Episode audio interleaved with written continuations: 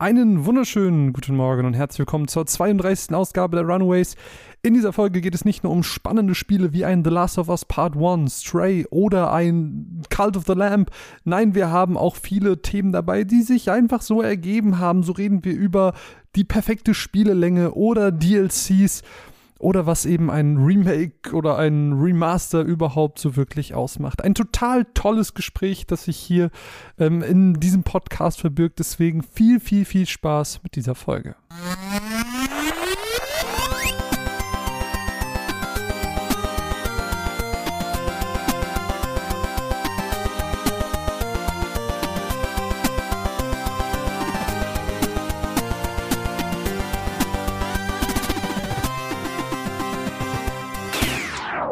Unser neues Aufnahmesetup, die lieben Patronen haben das schon gehört, aber auch jetzt nochmal im zweiten Test.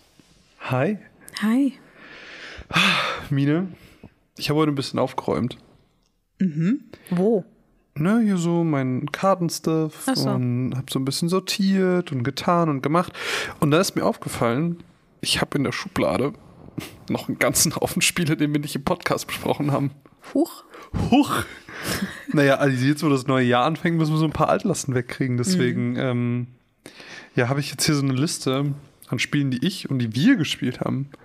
Und ich dachte, Wir räumen auf. wir räumen auf. Heute ist die große Aufräumfolge. Altes raus, frisch ins neue Jahr. Ja, wir schütteln die Bettlaken aus, kaufen Mhm. uns neue, so richtig strahlend weiße, weil äh, im Januar steht schon einiges an. Forspoken haben wir Bock drauf. Ja, Doch. ja. Forspoken haben wir Bock drauf.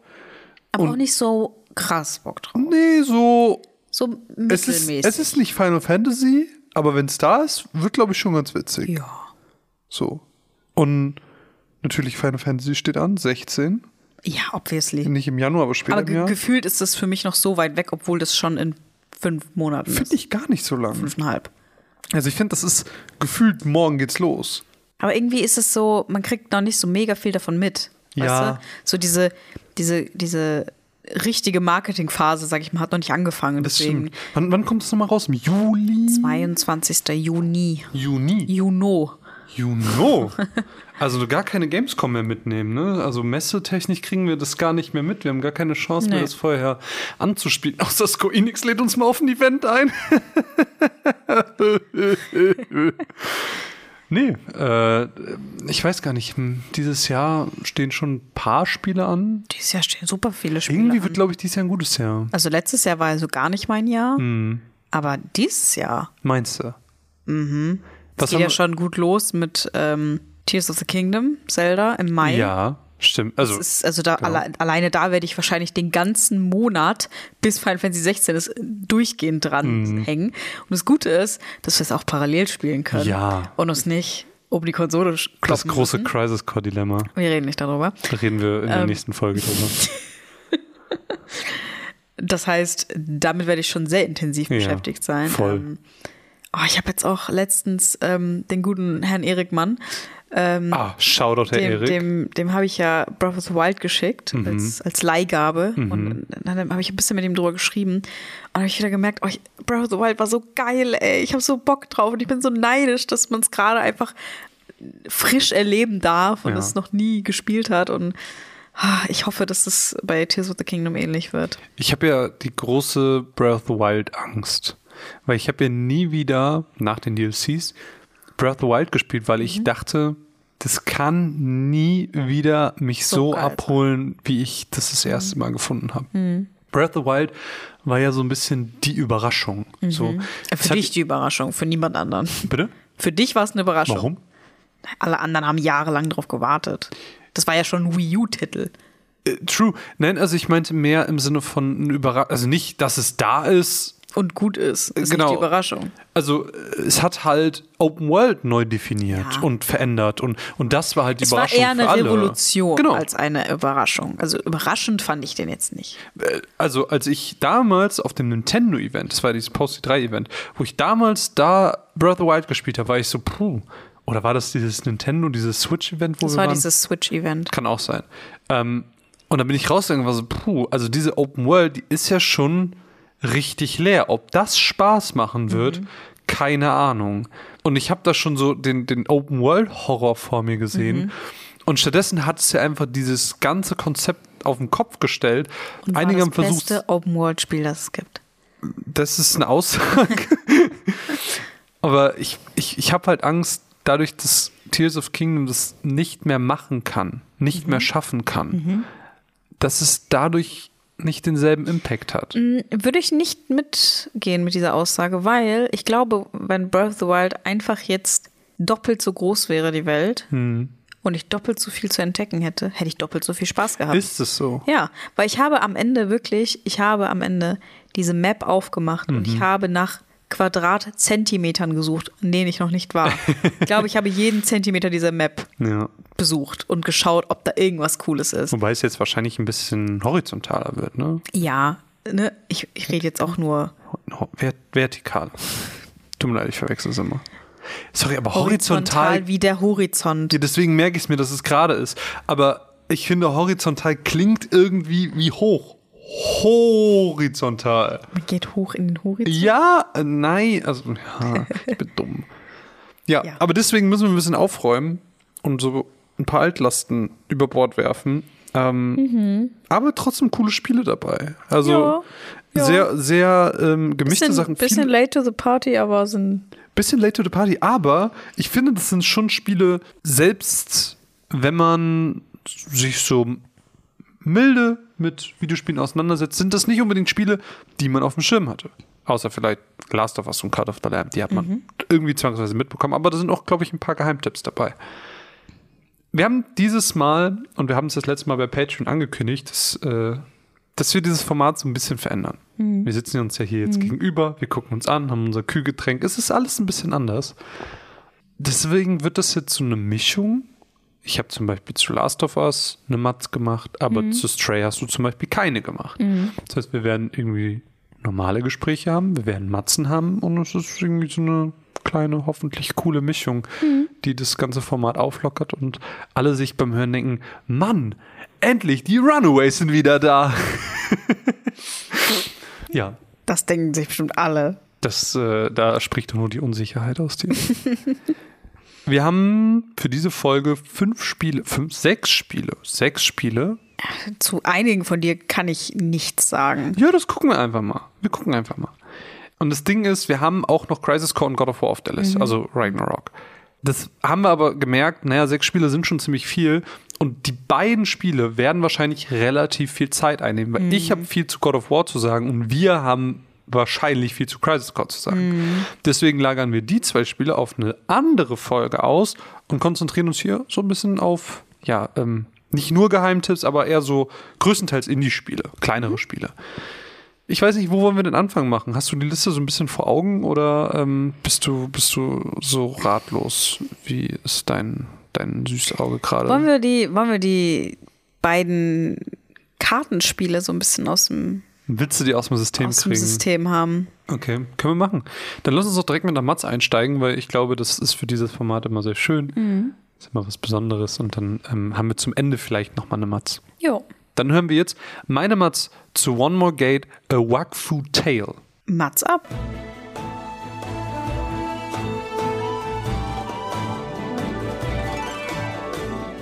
Wahrnehmung ist schon was Verrücktes, oder? Es ist verrückt, wie manche Dinge, so riesig sie auch in anderen Ländern zu sein scheinen, bei uns hier meist untergehen oder nur die wenigsten überhaupt mal davon gehört haben. Und so ist es beispielsweise mit Doraemon, mit seinen über 1700 Folgen in Japan, wo man denkt, boah, One Piece ist irgendwie das Größte mit den meisten Folgen. Nee. Oder eben auch mit Wakfu, Wakfu ist ursprünglich ein MMORPG-Nachfolger zu Dofus gewesen. Ein Spiel, das zu MMO-Hochzeiten in Frankreich wohl so gefühlt jeder gespielt haben soll. Das Ganze war ein so großer Erfolg, dass sogar eine von Anime inspirierte Serie erschaffen wurde mit drei Staffeln. Und nur um zu präsentieren, wie beliebt Wakfu in Frankreich ist, eine vierte Staffel wurde als Kickstarter-Kampagne online gestellt, damit diese sich über Crowdfunding eben querfinanzieren kann. Angepeilt waren 100.000 Euro. Am Ende der Kampagne haben über 17.000 UnterstützerInnen mehr als 1,5 Millionen zusammengetragen. Ein massiver Erfolg für die neue Staffel wie aber auch das Franchise als solches um diesen Erfolg weiter auszubauen. Jedoch jetzt nicht irgendwie vorauszusetzen, dass man das MMO gespielt hat oder mehrere Staffeln der TV-Serie gesehen hat, hat das französische Studio Ankanma für ihr neuestes Projekt den Stil gewechselt und Verweise zum Ursprung auf Easter Eggs reduziert. Raus kam ein neues Spiel, ein Spiel, das für die Massen tauglich und somit das Brand, wie gesagt, populärer machen soll. One More Gate, A Wakfu Tale ist seit kurzem im Early Access und nach meiner kurzen Anspielsession auf der diesjährigen Gamescom war ich hooked und deswegen freue ich mich, dass ich mich im Folgenden ein bisschen mehr mit dem aktuellen Bild auseinandersetzen konnte.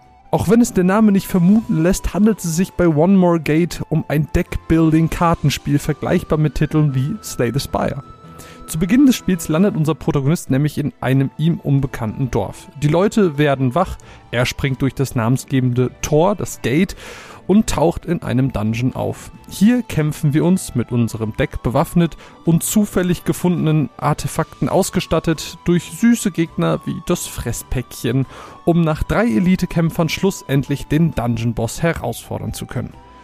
Was nach einem kurzweiligen Abenteuer klingt, stellt sich jedoch als das komplette Gegenteil heraus. Denn man bekämpft nicht einfach nur vier Gegner und hat den Dungeon dann beendet. Nein, das Ganze ist schon ein wenig zeitaufwendiger. Ein typischer Ablauf ist beispielsweise so. Man kommt in den Dungeon rein und geht typischerweise los, naja, und es startet mit einem Kampf. Nach dem Kampf sammeln wir brav unsere Beute ein und laufen im kurzen 2D-Areal weiter nach rechts.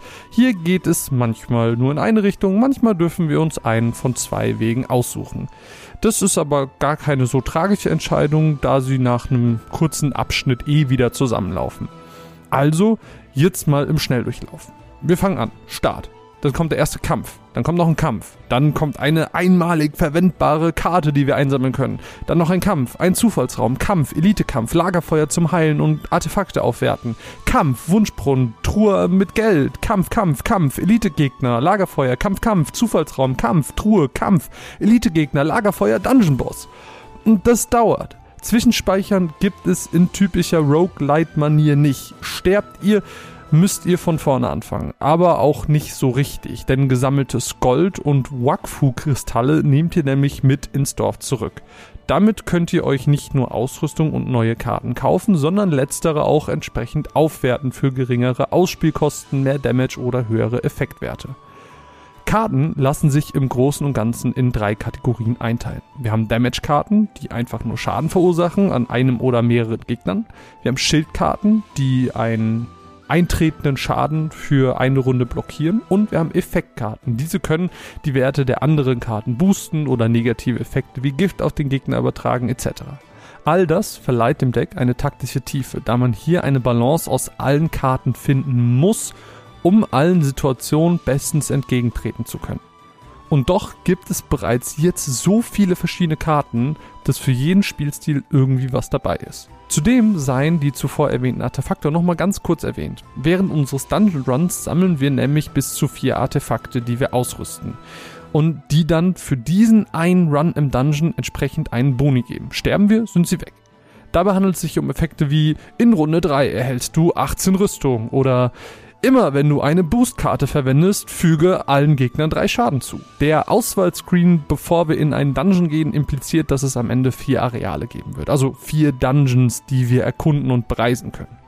Im aktuellen Playthrough habe ich die ersten zwei gesehen und auch hier ist wichtig zu erwähnen, nicht nur die Gegnertypen unterscheiden sich und werden komplexer, nein, selbst die zu findenden Artefakte unterscheiden sich von Areal zu Areal. Und wir als SpielerInnen müssen uns also mit jedem neuen Dungeon auf neue Begebenheiten einstellen, was ganz spannend und abwechslungsreich ist. Zum jetzigen Stand ist One More Gate bereits ein schönes Spiel, das Fans von Slay the Spire ansprechen und Spaß machen kann. Meiner Meinung nach sind die einzelnen Runs im Dungeon ein bisschen zu lang. Das aktuelle Level Cap auf 15 verhindert leider, dass man weiterhin fürs Spielen belohnt wird und auch sonst ist der Progress sprunghaft sehr gut und fühlt sich sehr befriedigend an, flacht aber genauso schnell in der aktuellen Fassung des Spiels ab. Ich für meinen Teil hatte Spaß und bin sehr gespannt, wie sich das Spiel inhaltlich weiterentwickelt, denn spielerisch hat es mich bereits zum Großteil überzeugen können. Look und Musik stimmen ohnehin. Wenn jetzt noch die Konsolenedition kommt, bin ich happy und freue mich auf alles, was kommt. Der Dank geht raus an das Cosmo Cover Team, die uns ein Key für dieses Spiel zur Verfügung gestellt haben. Dass ich Kartenspiele mag, ist ja, glaube ich, kein Geheimnis oder ein offenes Geheimnis. Mhm. Ich habe ja auch dieses ähm, Slay the Spire mhm. total gemocht. Hast du nie reingefunden, oder? Ich habe das nicht mal angespielt. Aber ist es das Kartending tatsächlich? Ich bin einfach nicht so ein Kartengirl. Mhm. Also das einzige Kartenmäßige, was ich mal gespielt habe, war ähm, Hearthstone. Und das war? Das war so okay. Ja. Aber ich habe auch nur an der Oberfläche gekratzt, mhm. sage ich mal, was die Strategie angeht. Ich habe ja. schon gemerkt, dass ich halt krass, krass amateurhaft mhm. da dran gegangen bin. Und es hat halt Spaß gemacht. Ich habe das halt oft irgendwie in der Uni gespielt, so wenn man halt eh irgendwie nichts Besseres zu tun hatte. Habe ich immer Blutstd gespielt. Aber ähm, sonst Kartenspiele sind mir irgendwie nichts. Ich finde Kartenspiele in Spielen eigentlich echt cool und interessant. Und gerade wenn es dann irgendwie zu Genrevermischungen kommt, wie bei Slade Spire. Kartenspiele in Spielen sind mir nichts. Kartenspiele IRL finde ich gut. Okay. Aber in Spielen finde ich es auch ganz interessant, weil sie einfach nochmal eine andere Mechanik reinbringen. Also bei Slade Spire hast du diese Roguelike-Kartenspielmischung, was total interessant ist. Und bei One More Gate ähm, ist es ähnlich. Es ist sehr, sehr, sehr vergleichbar mit Slade Spire. Aber also das, was mich halt daran so krass fasziniert, ist, das basiert halt auf so einer Animationsserie, mhm. die halt irgendwie schon richtig viele Staffeln hat und in Frankreich riesig groß ist. Und hier kennt es halt niemand. Wie heißt diese Serie? Wakfu.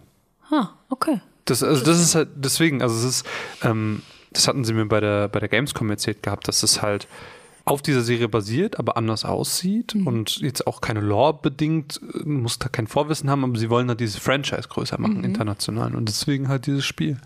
Interessant. Ist es auch eine französische Serie? Ja, genau. Okay. Die, ist die, also ist die Firma, die das Spiel produziert hat, das ist so eine Produktionsfirma, die haben halt auch die Serie und so gemacht. Die mhm. machen so ganz, ganz, ganz viel. Mhm. Wie stehst du dazu, wenn Spiele Promomaterial sind? Das war ja früher ganz mhm. krass. Also man kennt diese Frosty und Kellogg's Spiele mhm. und wie sie alle heißen. Ähm, aber das ist ja irgendwann ausgestorben. Mhm. Und jetzt gibt es aber immer noch sowas wie One More Gate meistens nicht so gut, mhm. weil sie einfach mm, aus, einem, aus der falschen Motivation herausgeschöpft werden, mhm. glaube ich. Aber können auch gute Sachen dabei sein. Ich meine, man weiß nie, wann man mal einen Hit landet. Mhm. Auch sowas wie, ähm, na, wie heißt's? Gwent.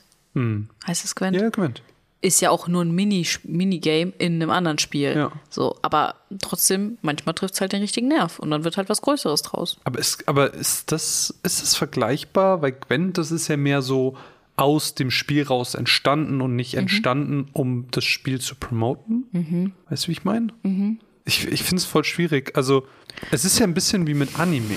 Mhm. Ist ja, glaube ich, ein ganz guter Vergleich, weil Anime sind ja in vielen Fällen eine Produktion, um den Manga zu promoten. Ja, beziehungsweise vielleicht war es das mal. Ich glaube nicht, dass es heute noch so passend ist. Weil ich glaube, dass das einfach Anime-Fans eine ganz andere Menschengruppe sind hm. inzwischen hm. als Manga, Manga-Leser und hm. Manga-Leserinnen. Also ich glaube, man muss es halt so ein bisschen unterscheiden. Ich glaube, innerhalb von Japan ist das immer noch ein Thing. Ja, das kann schon sein. Und ich glaube auch, dass wenn ein Anime hier erfolgreich ist, ich habe ich hab keine Ahnung von der Manga-Branche, mhm. ich kenne die Zahlen dann nicht, keine Ahnung, aber ich kann mir vorstellen, dass auch da sich das bemerkbar macht, wenn jetzt, keine Ahnung, nehmen wir jetzt, ähm, ähm, das ist ein sehr gutes Beispiel, weil just in diesem Moment, vor einer Stunde ungefähr, zum Zeitpunkt, genau vor einer Stunde zum Zeitpunkt der Aufnahme, ist der Anime zu Nier Automata gestartet. Mhm. Und Nier Automata, tolles Spiel, mhm. lieben wir. Mhm. Und ich glaube, dass sich das auch auf Nier-Produkte wie zum Beispiel das Spiel, entsprechend ausschlagen wird. Ja. Und ich finde das ganz spannend. Aber ist das nicht ungefähr so wie Pokémon? Ja, Pokémon ist ja einfach was, ist da die Promo für was? Also es ist ja, ja so. Was war zuerst da? Es ist ja das Franchise-Ding. Ja. Also ich glaube, da ist es mehr so hm. wie so ein Zahnrad, wo alle ineinander ketten und am Ende wird ein riesiges mechanisches Pikachu, das Feuer speit, angetrieben ähm, und irgendwelche sehr reichen Menschen kriegen noch mehr Geld. Hm. Ich habe über diese Franchise, äh, über diese ja. äh, Promo-Sache nachgedacht. Aha. Ich merke, ich habe keine starke Meinung dazu. Nee, eine starke habe ich auch Oder nicht. Oder ich habe, glaube ich, gar keine Meinung dazu. also es kann gut sein, es kann schlecht sein. Ich habe keine Ahnung. Ich glaube, also meine Meinung zusammengefasst ist einfach, wenn, zum Beispiel wie bei dem jetzt hier, das ist ein Spiel, das ist unabhängig vom Franchise, wenn es bekannter macht, cool. Aha. Wenn aber für mich am Ende, ohne dass ich was wissen muss, ein geiles Spiel bei rausspringt, ist doch geil. Ja, das stimmt. Also das ist mein Take daran. Aber zum Beispiel, so Spiele zu Filmen oder Serien sind ja meistens kacke. Es kommt jetzt auch das große Dune-Spiel. Keine Meinung zu, ist ja auch ein MMO, glaube ich, ne? Es ist ja auch nochmal ein bisschen qualitativ anderer Anspruch. Aber zum Beispiel so ein Legend of Korra-Spiel. Hm. Wer hat das gespielt? Niemand. Das, ja, das stimmt. Ähm, Finde ich aber schade, weil ich mag das total. Also, bestes Beispiel ist die Naruto Ultimate Ninja Storm Serie. Mhm. Ich habe mir als Student das war das einzige Spiel, was ich mir vorbestellt habe, weil ich das Day One haben wollte, mhm. weil ich mhm. so Bock drauf hatte, diese Geschichte von Naruto, die ich schon hundertmal gesehen habe, nochmal zu spielen, nochmal selber zu erleben, selber. Das auch, ich will ein gutes Avatar-Spiel. Ich will ein geiles Avatar-Spiel, wo ich bending kann, wo ich sagen kann, jetzt wechsle ich auf Feuer und dann gebe ich mhm. dem Feuerkick mhm. und wechsle auf Erde und schmeiß dann einen Stein auf ihn drauf. Und das wünsche ich mir. Ja, aber meistens aus Erfahrung gesprochen, sag ich mal, sind Spiele zu bestehenden Franchises ja. nicht so gut. Das stimmt. Ich meine, klar, es kommt jetzt Hogwarts Legacy. Wird man mal sehen, ob das gut ist oder ob das auch scheiße ist. Ja. Aber ich glaube, so die alten Harry Potter-Spiele hatten auf jeden Fall auch ihre Fans. Ja, die waren auch gar nicht so scheiße. Also ich habe auch teilweise die Gameboy-Spiele gespielt mhm. und so. Die sind natürlich jetzt nicht gut gealtert. Mhm. Das muss man sagen. Ja. Ähm, es, es, gibt, glaube ich, sowohl, also wäre eigentlich mal ein, ein, geiles Thema für eine Folge, dass man so ein bisschen guckt, was sind Franchise-Spiele mm. und mhm. welche waren gut und welche schlecht und wie ist so die Reception. Ja, vielleicht. Oh, vielleicht. Ich sehe da ein Thema, so, so ein Patreon-Thema, so einfach mal finde ich gut. Nee, machen ja. wir vielleicht mal. Aber ne, zu deinen, zu deinen ja. zwei Spielen, die du da mitgebracht hast, kann ich wirklich sehr wenig sagen. Ja. Also das andere, und da können wir ganz kurz überschwenken, ist halt Four Tales. Mhm während One More Gate halt diese Mischung aus Kartenspiel und, und Roguelite war, ist Four Tales eben die, die, die Mischung aus Kartenspiel und Story-Driven Game. Also es ist wirklich ein, ein narrativ wichtiges Spiel. Und das ist halt interessant. Ähm, für die einen oder anderen, die es jetzt vielleicht nicht kennen, erkläre ich es einmal ganz kurz und ich glaube, du hast es auch nicht mehr so ganz auf dem Schirm, was ich da überhaupt gespielt habe. Mm -mm. Weil das habe ich ja kurz nach der Gamescom tatsächlich schon bekommen und habe es in der Gamescom-Folge auch schon mal vorgestellt. Aber so, Four Tales ist im Prinzip ein Spiel, wo wir, wir, wir starten da rein direkt in die Geschichte und kriegen so ein bisschen erklärt, wie es funktioniert. Wir haben Handkarten, Charakterkarten und nochmal Gegenstände. Mhm. Das sind so die drei Kartentypen, die es gibt. Und unser Leben, in Anführungsstrichen, ist so lange, wie wir noch Skills anwenden können von unseren Charakteren. Wenn die weg sind, sind wir quasi tot, dann ist der, der, der Run zu Ende. Mhm. Äh, das heißt, man muss irgendwie mal so ein bisschen Kartenmanagement machen. Gegenstände kannst du rausballern, wie du witzig bist. Wenn die weg sind, sind sie weg. Ist total egal. Und im Endeffekt musst du anhand auch mit diesen Skills, also du hast zum Beispiel sowas wie einen Bogenschutz, mhm. Äh, Schuss, weil der Tiger, der sind immer Tiere, aber sind halt humanoid, ähm, der ist ein guter Bogenschütze. Und wenn du den Bogenschuss machst, auch zum Beispiel einen Händler, dann kannst du dem, sagen wir mal, Essen klauen. Mhm. Weil das ist so die Kausalität, weil du schießt eben den Apfel quasi vom Stand weg und nimmst ihn dann mit, so nach dem Motto. Und so musst du dir halt über die Umgebungskarten, die dann halt vor dir liegen, das sind so zwischen vier und sechs Stück, musst du dir halt überlegen, wie kann ich mit meinen Karten, mit diesen Umgebungen, die vor mir liegen, sei es jetzt ein Tor oder vielleicht ein Gegner oder sonst irgendwas, wie kann ich mit denen interagieren, damit ich in der Story vorankomme, ohne zu viele meiner Karten aufzubringen, weil wenn ich ja die Karten verliere, ist mein Run zu Ende. Mhm. Und im Endeffekt ergeben sich dadurch halt so Branches, so, so Abzweigungen. Das heißt, wenn ich am Ende ein Gebiet abgeschlossen habe, bedeutet es, dass ich dafür ein anderes aber nicht machen konnte. Mhm. Und so entwickelt sich halt eine bestimmte Zukunft, und am Ende gilt es quasi das Spiel durchzuspielen, in Anführungsstrichen, die große Katastrophe zu verhindern, nämlich dass die Welt untergeht, so äh, ganz dramatisch ausgedrückt. Das ist halt eine ganz spannende Sache, weil es halt so eine, so eine Mischung ist aus Rätsel lösen, Umgebungsrätsel lösen, aber auch Kämpfen. Es gibt äh, Werbung mitten im Satz. Ja, tatsächlich, aber mehr aus der Not raus, weil ähm, da gab es ein kleines technisches Problem. Deswegen, ey, wenn ihr diesen Podcast hier gerade hört und mögt, dann ähm, unterstützt uns gerne auf patreon.com slash runaways-cast, weil äh, nur durch die Unterstützung der zauberhaften Patronen konnten wir uns neues Equipment holen, damit diese neue Aufnahmesituation überhaupt so existieren kann und äh, wir zählen auf eure Unterstützung tun wir nicht so, als wäre uns das Mikro gerade abgestorben und die Batterie leer gewesen. Läuft mit dem neuen Setup. Läuft auf jeden Fall mega gut. Also jetzt merke ich gerade, war so ein Stromkabel vielleicht doch ganz nett gewesen. Ähm, nee, was ich sagen wollte mit, dem, mit den Kämpfen und dem Demoralisieren, du kannst im Prinzip ähm, Gegenstände benutzen oder Fähigkeiten wie eine Rauchbombe und dann schmeißt du die hin und dann verlieren die diese Moral und dann ähm, flüchten die halt einfach. Dann musst du sie nicht bekämpfen, weil Leichen bedeuten auch, dass Wachen sie finden oder sonst irgendwas. Das hat halt Auswirkungen auf die Geschichte direkt. Und ähm, es ist auch so ein bisschen, ich hatte das bei einem Charakter, der war so, uh, wir haben ähm, echt viel getötet. Ich weiß nicht, ob ich dir noch lange folgen kann, wenn das so weitergeht. Mhm. Und äh, das ist super spannend gemacht und extrem kreativ hier. Das ist wieder eins dieser Spiele, die halt so krass kreativ sind. Ähm, man merkt immer direkt so, oh, was wäre gewesen, wenn ich den anderen Weg gegangen wäre? Oder was wäre gewesen, wenn ich nicht diesen Gegenstand bei der einen Person abgegangen, äh, abgegeben hätte? Und ist das nicht so ein bisschen wie bei Undertale mit der Variabilität der, von dem, was du machst? Auch so, dass du, wenn du Kämpfe nicht bekämpfst, dass das eine Bedeutung hat und sowas? Ja, in dem Sinne schon, ja, mhm. auf jeden Fall. Ähm, habe ich aber nie so wahrgenommen. Ähm, okay. Aber es ist spannend. Also wie gesagt, also allein in meinem zweiten Playthrough hatte ich auch einen anderen spielbaren Charakter, den ich vorher nicht hatte und so. Mhm. Und äh, einer ist halt gestorben in meinem ersten Playthrough. Mhm. Und das sind halt alles Sachen, die du halt verhindern kannst, wenn du auf bestimmte Dinge achtest und so. Und äh, extrem spannendes Spiel. Sehr, sehr, sehr, sehr cool. Aber du scheinst nicht so hook zu sein. Nee, leider gar nicht. Dieses Kartending ist einfach für mich so eine Hürde, die ich nicht überwinden kann. Wirklich? Ja. Aber warum? Tut mir leid. Weiß ich nicht. Ich würde ja eigentlich auch ganz gerne mal dieses ähm, Kartenspiel von Yokotaro spielen, also mhm. dem Niermacher, wo wir es mhm. gerade eben hatten. Der hat ja auch diese, das sind ja, glaube ich, sogar mittlerweile zwei Teile mhm. von draußen. Das, da habe ich mal die Demo von gespielt und da läufst du ja quasi wie durch so eine Oberwelt und dann wird immer eine Karte mhm. aufgedeckt.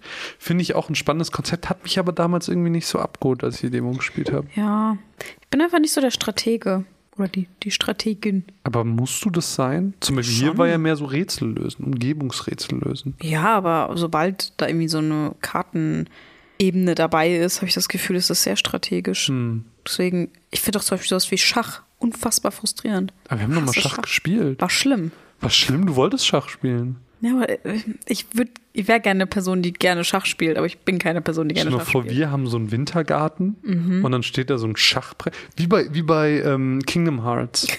an so einem Fenster. Ich würde es als dann, Deko nehmen, aber dann nie spielen. Nee, aber dann aber auch so richtig diese Kingdom Hearts Figuren, mhm. die sie da haben, die sind sehr schön. Mhm. Ich bin ja. ein bisschen traurig, muss ich sagen. Also, Tut mir leid. Du, ich ich finde das immer wieder erstaunlich, was du für einen Spielgeschmack hast, weil du bist manchmal so, Mann, ich digge diese krassen Indie-Games total und dann so, nee, der Schmutz kommt mir nicht ins Haus. Niemand versteht mich, nicht mal ich selbst.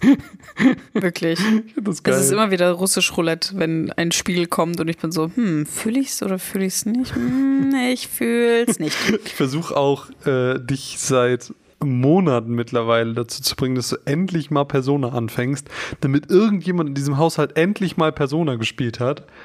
Wir haben es jetzt mittlerweile für zwei Konsolen da. Unberührt. Unberührt. Ja, bald.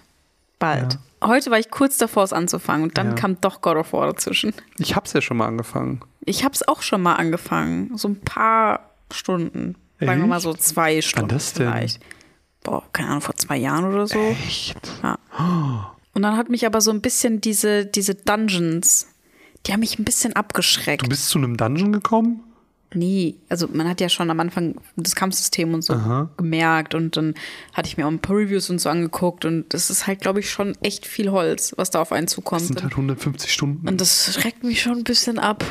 Ich habe jetzt ein Video gesehen gehabt und da ähm, hieß es so, ja, du hast ja Persona gespielt. Hast es auch mehrfach gespielt? Und die Person war so, nein, es hat 150 Stunden gedauert. So, natürlich habe ich es nicht nochmal gespielt. Ich finde, das ist wirklich so eine Spiellänge, die mich wahnsinnig abschreckt. Finde ich auch. Also, was ist, was ist die perfekte Spiellänge? 35 Stunden. Ich bin mittlerweile an dem Punkt, dass ich sage, 15 Stunden ist eine gute Länge. Was? Ja, Nee. doch. Also 15 zum Vergleich, ich habe jetzt vor ein paar Wochen, glaube ich, Crisis Core gespielt und das war, da war ich so nach 16 Stunden, glaube ich, war ich so durch. Ja. Und da habe ich mir schon wirklich Zeit gelassen. Ich habe teilweise stundenlang nur Nebenmissionen gemacht. Ja. Und trotzdem war ich so, boah, ja, jetzt habe ich das irgendwie an drei Tagen durchgehabt. Kacke. Perfekt. Nee, finde ich scheiße. Finde ich scheiße. Mhm. Hier Spider-Man Miles Morales. An einem Wochenende bist du durch.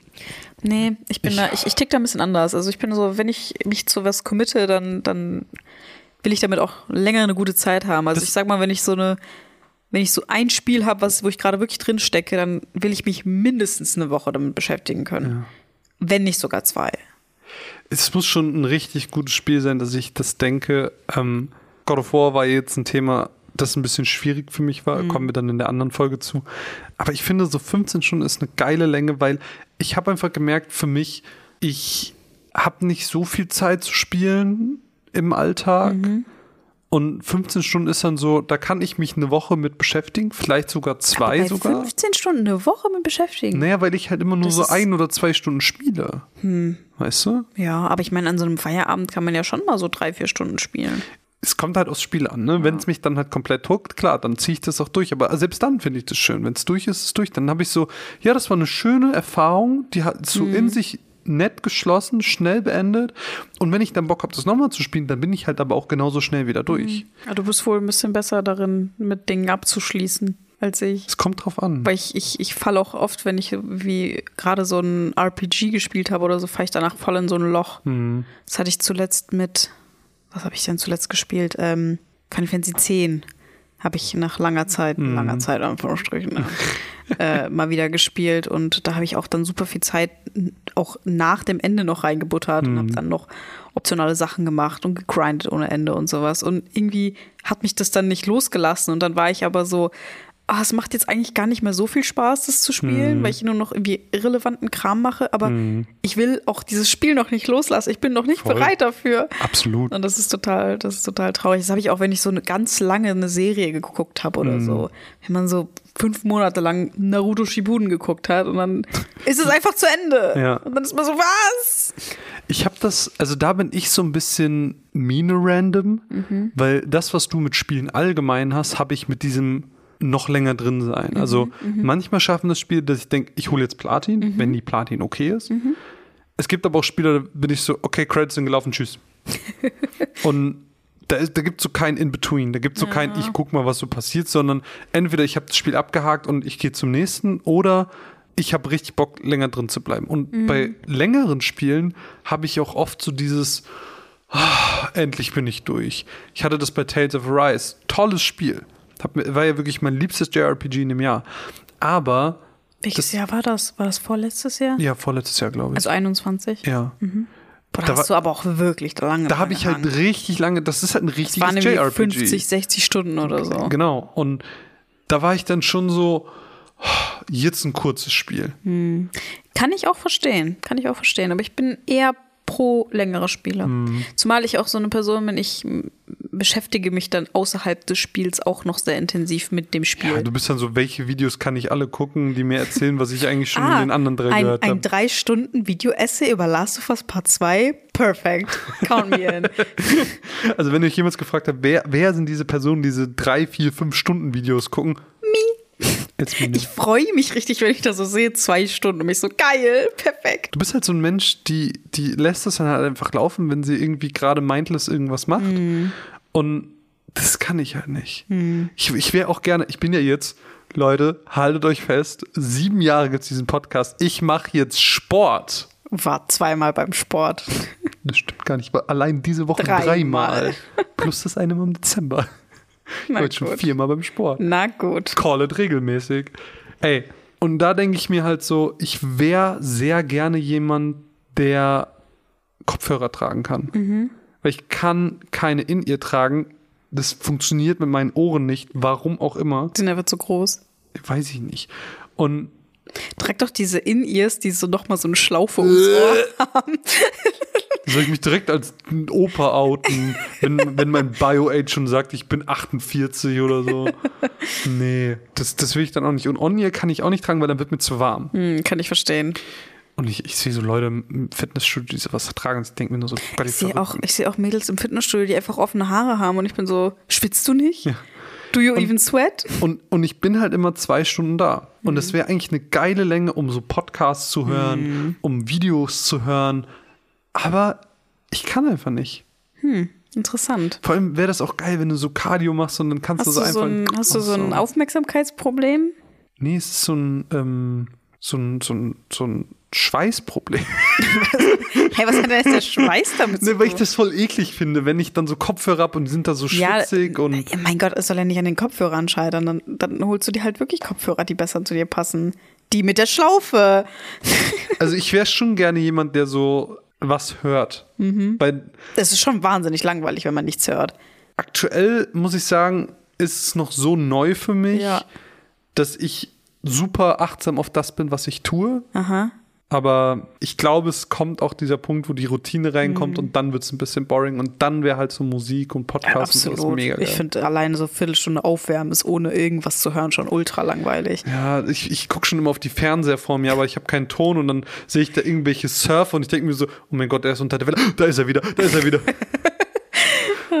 aber das hat alles nichts mehr mit Fortale zu tun. Ja, sorry, wir sind ein bisschen ist, abgeschweift. also im Grunde will ich einfach nur sagen, es ist ein wirklich kreatives Spiel, das total Spaß macht, aber durchaus seine Längen hat, das muss man dazu ganz ehrlich sagen. Ähm, denn ich habe das komplett durchgespielt, einen Run, so bis ich Mhm. halt, ich glaube, das war ein Story-Ding, dass man einmal zurückgeworfen wird, dass Mhm. du nicht im ersten Mal direkt durchspielen kannst, sondern das Spiel würde dir sagen, ja, guck mal, jetzt gibt es hier diese ganzen Dinge, Mhm. die du einfach nochmal machen kannst und es werden dann auch so gewisse Shortcuts freigeschaltet, Mhm. sodass du nicht alles komplett nochmal machen musst. Aber im, im zweiten Run hat es mich tatsächlich verloren. Also weil es dann doch zu repetitiv war. Also ja, nat natürlich, wie bei einem Roguelike, du fängst vorne an, nimmst aber so ein paar Sachen mit.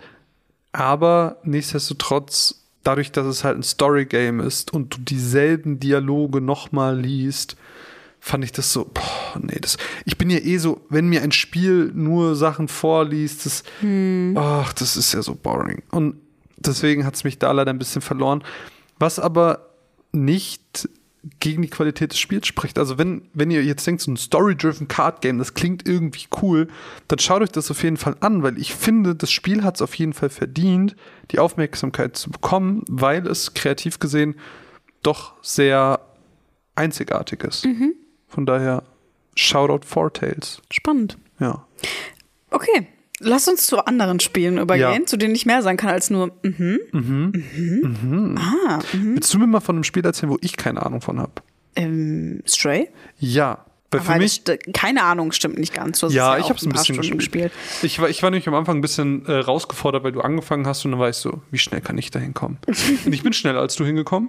Das stimmt, aber ich verstehe auch gar nicht, warum du es dann gedroppt hast. Das hatte eigentlich nicht wirklich einen Grund. Nee, das war, glaube ich, so, ich habe halt einfach andere Sachen zu dem Zeitpunkt Ja. gespielt. Also Stray fand ich wirklich ganz, ganz wunderbar. Es, es war ja schon ziemlich lange angekündigt jetzt und ich habe mich ja schon sehr darauf gefreut, weil man eine wirklich wahnsinnig süße äh, gingerfarbene Katze ist. Und ähm, ich liebe ja Katzen. Nicht Ja. so sehr wie Birds, aber ich liebe Katzen trotzdem sehr. Sind Katzen auf Platz zwei. Ja, Was ist Platz drei? Kaninchen.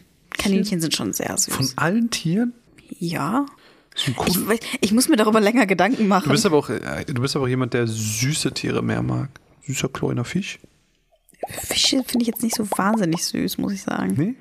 Bin nicht so der Mega-Fisch-Fan. Na gut. Sorry, ich wollte dich nicht nach.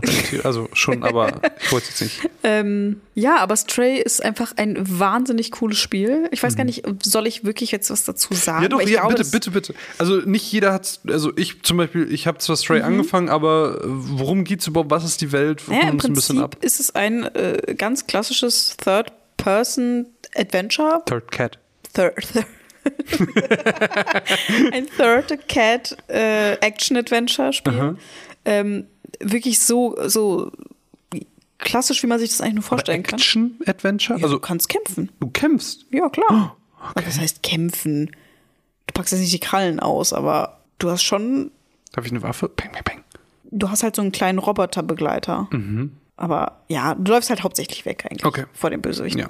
Also mehr, doch eher Adventure als Action. Ja, sagen wir Adventure Okay, dazu. sagen wir Adventure. Ähm, ich, obwohl ich es auch sehr actionreich fand, aber Okay, okay. wir, wir okay. halten uns nicht wir, an den wir Begrifflichkeiten machen auf. Adventure in Klammern Action. Ja, machen wir so. Oder in Klammern Action-Adventure. Ja, machen wir ja, so. Ja. Ähm, und im Prinzip die Storyline ist folgende: Du, du bist ein, wie nennt sich eine Gruppe aus Katzen? Das ist kein Rudel, ne? Ein Herr. Das klingt aber nach sehr vielen Katzen. Es waren drei oder vier, glaube ich.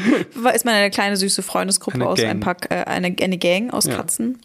Und ähm, man stolziert so ein bisschen durch sehr futuristisch angehauchte Ruinen, ähm, wahrscheinlich auf der Suche nach irgendwelchen leckeren Snacks, ähm, als dann eine von den Katzen hinfällt Nein. und runterfällt Nein. in, in ähm, irgendein, un, in eine unbekannte Welt. oh nein. Ähm, und das ist quasi ein Isekai. Nein. Und dann trifft diese, dann trifft diese wunderbare süße Katze, ich habe sie Pumpkin genannt, man kann sie nicht wirklich nennen, aber ich habe sie für mich Pumpkin genannt, ähm, trifft dann auf so einen kleinen Roboterfreund. Und generell ist es halt sehr futuristisch, überall sind halt Roboter. Ist nicht so ein bisschen, ähm, So ein bisschen? Cyberpunk. Cyberpunk. Cyberpunk genau. ja. genau. Und überall sind halt Roboter und im Prinzip geht es einfach nur darum, die werden immer wieder Hinweise gestreut, okay, es gibt da irgendwie diese Gesellschaft und irgendwie wurden die ähm, so ein bisschen Final Fantasy 7 mäßig, so Mhm. unter einer Platte irgendwie, so in, in die Slums geschickt und ähm, können quasi kein Sonnenlicht mehr bekommen und irgendwie gibt es dann aber trotzdem so diese höhere Gesellschaft, die aber ja, weiter oben wohnt sozusagen. Ähm, man wird halt so ein bisschen von einem Punkt zum nächsten ja, Also schon, schon linear so. ja, schon sehr linear. Also klar, du kannst halt so ein bisschen äh, ein paar Collectibles auch sammeln und sowas, aber grundsätzlich ist es ziemlich linear und irgendwie wirst du da so halt in gar nicht so mega vielen Stunden, ich glaube so 10, 11 Stunden oder so, wirst du da so Coole durch Länge. diese Story gelotst und ja, also mehr kann man dazu fast nicht sagen. Also es ist wirklich ein wahnsinnig süßes Spiel. Es sieht optisch echt klasse aus. Ich konnte fast gar nicht glauben, dass es ein Indie-Game ist. Finde ich total krass. Ähm, extrem kreativ gemacht. Ähm, sehr viel Humor, glaube ich, auch für Katzenliebhaber drin. Dass du halt auch so Dosen und sowas vom Rand wegschieben kannst. Mhm. Wie stehst du denn zu Stray? Ich habe es ja gedroppt und Mhm. nachdem du es durchgespielt hast, war das so ein bisschen für mich wie als Many Credits gelaufen. Es war so, Als hättest it's done. durchgespielt. Aber ich habe ja, ich hab dir ja gar nicht zugeguckt. Das ist ja das Ding. Ich weiß ja gar nicht mehr als das, was ich selber gespielt habe. Mhm. Also ich kann dir da so ein bisschen zustimmen. Ich fand es auch an sich ganz süß. Aber es hat mich auch ein bisschen genervt, als man da in diesem etwas größeren Stadtteil war, wo ich glaube, das waren Roboter, die dann da rumgelaufen sind. Mhm. Genau, Okay. es sind alle Sind alle Lebewesen Roboter, sind okay. Roboter. Okay, ähm, Außer die Katze. Außer die Katze, genau. Das fand ich schon ein bisschen, weil ich nicht wusste, wo ich hin muss und ich hasse das, wenn ich das das ist die einzige weiß. Mhm. Stelle, wo man so ein bisschen offener ist und du musst halt verschiedene Sachen suchen in diesem Areal und es sieht auch alles so ein bisschen gleich aus und sowas und ähm, ich habe da auch ein bisschen suchen müssen, sage Mhm. ich mal, aber das ging eigentlich. Aber es wird ja auch von, also die Katze spricht ja gar nicht und der Roboter ja so ein bisschen, ne? Mhm. Aber jetzt so, ohne jetzt zu spoilern, irgendwen zu spoilern, ist es dann am Ende auch eine Geschichte, die du, die dich irgendwie abgeholt hat, irgendwie mitgenommen hat, irgendwie dir irgendwas gegeben hat? Oder weil das ist das, was ich nicht so richtig daran sehe, weil es, es ist gefühlt so typisch Indie-Spiel, so ein bisschen soziokritisch, ne, weil es so ein bisschen das Verhalten von Menschen kommentiert und wie die so gelebt haben und so. Und das ist natürlich alles komplett auf unsere Welt übertragbar ist, aber Gibt das Spiel einem auch mehr mit? Gibt einem Spiel auch persönlich das irgendwie was mit? Es ist nicht die diebste Story, die jemals geschrieben wurde. Ne? Es ist im Endeffekt irgendwie die im Kern die typische dystopische Geschichte irgendwie. Aber die hat mich, vor allem am Ende hat die mich schon ein bisschen berührt, muss ich sagen. Echt? Also ich fand, ich fand die Geschichte für das Spiel, für das Gameplay verbunden, war es genau richtig. Also es hätte gar nicht so krass mehr ins Detail gehen müssen, auch wahrscheinlich auch gar nicht können, weil du einfach einen Silent Protagonist hattest, sozusagen. Aber ähm, ich fand's, ich fand's gerade genau richtig, muss ich sagen. Aber es ist ja ein Spiel, das ein in Klammern Action-Adventure ist. ja. Wie ist das denn so vom, vom Schwierigkeitsgrad her? Ist es jetzt jemand, der jetzt auch nicht so wirklich was mit Videospielen anfangen kann, mhm. der aber denkt, oh, Pumpkin ist aber eine süße Katze. Pumpkin. Pumpkin. Ähm, kann die Person das auch spielen oder wirst du schon sagen, naja, mhm. du brauchst schon so ein paar Videospiel-Skills, sonst bist du ein bisschen aufgeschmissen? Grundsätzlich, glaube ich, ist das sehr anfängerfreundlich. Mhm. Aber es gibt so ein paar Passagen, die, die ich in die Kategorie in Klammern Action stecken würde, wo du halt auch so ähm, Stealth-Missionen hast mhm. oder auch ähm, ansatzweise Kämpfe, wo du teilweise auch flüchten musst und sowas, wo ich tatsächlich auch einige Game Overs äh, ja, hatte ich auch schon hatte und deswegen wäre ein bisschen Erfahrung vielleicht nicht schlecht. Aber ist es hat das eine Replayability oder ist so, du hast einmal durch und dann, dann warst du? Ich glaube, du hast einmal durch und dann war es das. Hm. Hat jetzt auch so auf mich gewirkt. Klar ja. könnte man dann noch Collect Collectibles suchen. Ähm, durch die ergibt sich auch noch mal ein bisschen mehr Lore. Mhm. Aber auch ohne ist es eigentlich okay. Ja. Indie-Spiele sind ja relativ vielfältig. Ähm, wir haben jetzt schon drei gehabt, zwei, die ein bisschen eine ähnliche Komponente hatten. Stray ist ja nochmal komplett was anderes. Und dann ist ein Spiel rausgekommen, was wir beide gespielt haben und wo wir auch so Mixed Feelings zu haben. Mhm. Cult of the Lamp. Mhm. Muss man ja auch noch mal ganz kurz drüber reden an der Stelle. War eine, war eine Achterbahn der Gefühle, muss ich war sagen. War eine richtige Achterbahn der Gefühle. Vor allem bei dir gefühlt. Mhm. Weil, ja, bei mir war das auch schon buggy und ich kann nichts über den Zustand des Spiels just in diesem Moment sagen. Ich mhm. kann nur über den Moment reden, wo wir es gespielt haben und das war zum Release. Und da war das ja schon schwierig. Mhm. Und bei dir war es irgendwie noch krasser. Ähm, weil, weil du hast ja wirklich fast Game-Breaking Bugs gehabt, wo du, wo du mega lange warten musstest, bis du aus einer Passage rauskamst und so. Ich musste auch mehrfach das Spiel neu starten oder es hat gecrashed oder ich ja. musste die ganze Konsole neu starten. Also ich habe irgendwie nicht so eine gute Version erwischt, obwohl es einfach nur ein digitaler Download war. Also das Gecrashed ist es bei mir irgendwie verhäuft, wenn ich im TV-Modus gespielt habe, ist mir aufgefallen. Bei mir hat es leider keinen Unterschied gemacht. Aber was ist denn Call of the Lamp? Call of the Lamp ist ein wirklich extrem süßes Spiel, ja. aber auch wahnsinnig satanistisch. Weirde Mischung, ja. Ähm, Call of the Lamp äh, ist man ein Lamm, ja. das einen Kult um sich herum aufbaut. Und, ähm, für eine Gottheit. Für man, eine Gottheit. Also man, man stirbt und die Gottheit genau. ist so, ey, du kannst revive werden, aber du musst halt einen Kult für mich bauen. Nee, ist so, alles klar, gut. Genau, aber dieser Kult betet einen auch schon trotzdem Direkt an. an ja, ja. ja. Ähm, und im Prinzip ist es so eine Mischung aus Dungeon Crawler. Mhm. Ich gucke dich immer an, ob ich die Genres richtig habe. ähm, und ja, so ein Sim Live Simulation, weiß Aufbauspiel, Aufbau, ja, genau. ein bisschen Aufbauspiel. Und diese zwei Komponenten des Spiels sind auch echt krass getrennt, muss ich sagen. Ja. Also jetzt nicht in jedem Aspekt des Spiels, aber es ist schon wirklich so, okay, habe ich gerade Bock auf Dungeon Crawling Stuff oder habe ich gerade Bock, um mein Dorf irgendwie aufzubauen, mhm. sozusagen. Und dann rekrutierst du dir halt Sektenmitglieder oder Kultmitglieder, nicht Sekten, ähm, du baust dir neue Gebäude, du kannst auch Essen anpflanzen, du musst nämlich deine Kultmitglieder auch ernähren, du musst gucken, dass es denen gut geht, dass sie Schlafplätze haben, du kannst ähm, Predigten halten in der Kirche, damit einfach die Moral in, im Kult steigt. Ähm, du kannst da einfach wirklich wahnsinnig viele Sachen mhm. aufbauen. Und in diesem Dungeon Crawler Part hast du ich glaube, drei Areale. Ich weiß es gerade gar nicht. Vier, oder? Vielleicht es waren noch, glaube ich, vier. rechts zwei, links zwei. Ja, ich habe es ja nicht ganz zu Ende gespielt, deswegen habe ich den letzten. Nicht? Nee. Ich habe es ja kurz vor knapp gedroppt. Es ist ja, glaube ich, rechts zwei, links zwei und dann geradeaus. Wahrscheinlich ist, der Final Boss. Ne? Ja, ich glaube, da war auch noch mal so ein bisschen. Und dann hast du halt diese verschiedenen Areale, die, wo du halt immer wieder sozusagen diese Map entlang gehst, mhm. sozusagen, so klassisch Dungeon Crawler mäßig eigentlich. Und bis du halt den finalen Boss des Areals gefunden hast, das hat bei mir teilweise 10, 15 Versuche gebraucht. Also mhm. das hat sich auch teilweise gelohnt, dahin zu gehen, weil man irgendwelche Items brauchte und sowas. Und dann ist man gar nicht so wirklich mit dem Ziel hingegangen, jetzt den Boss zu schaffen, mhm. sondern einfach erstmal ein paar Items sammeln, vielleicht noch ein paar Leute finden und irgendwelche neues, neuen Secrets aufdecken.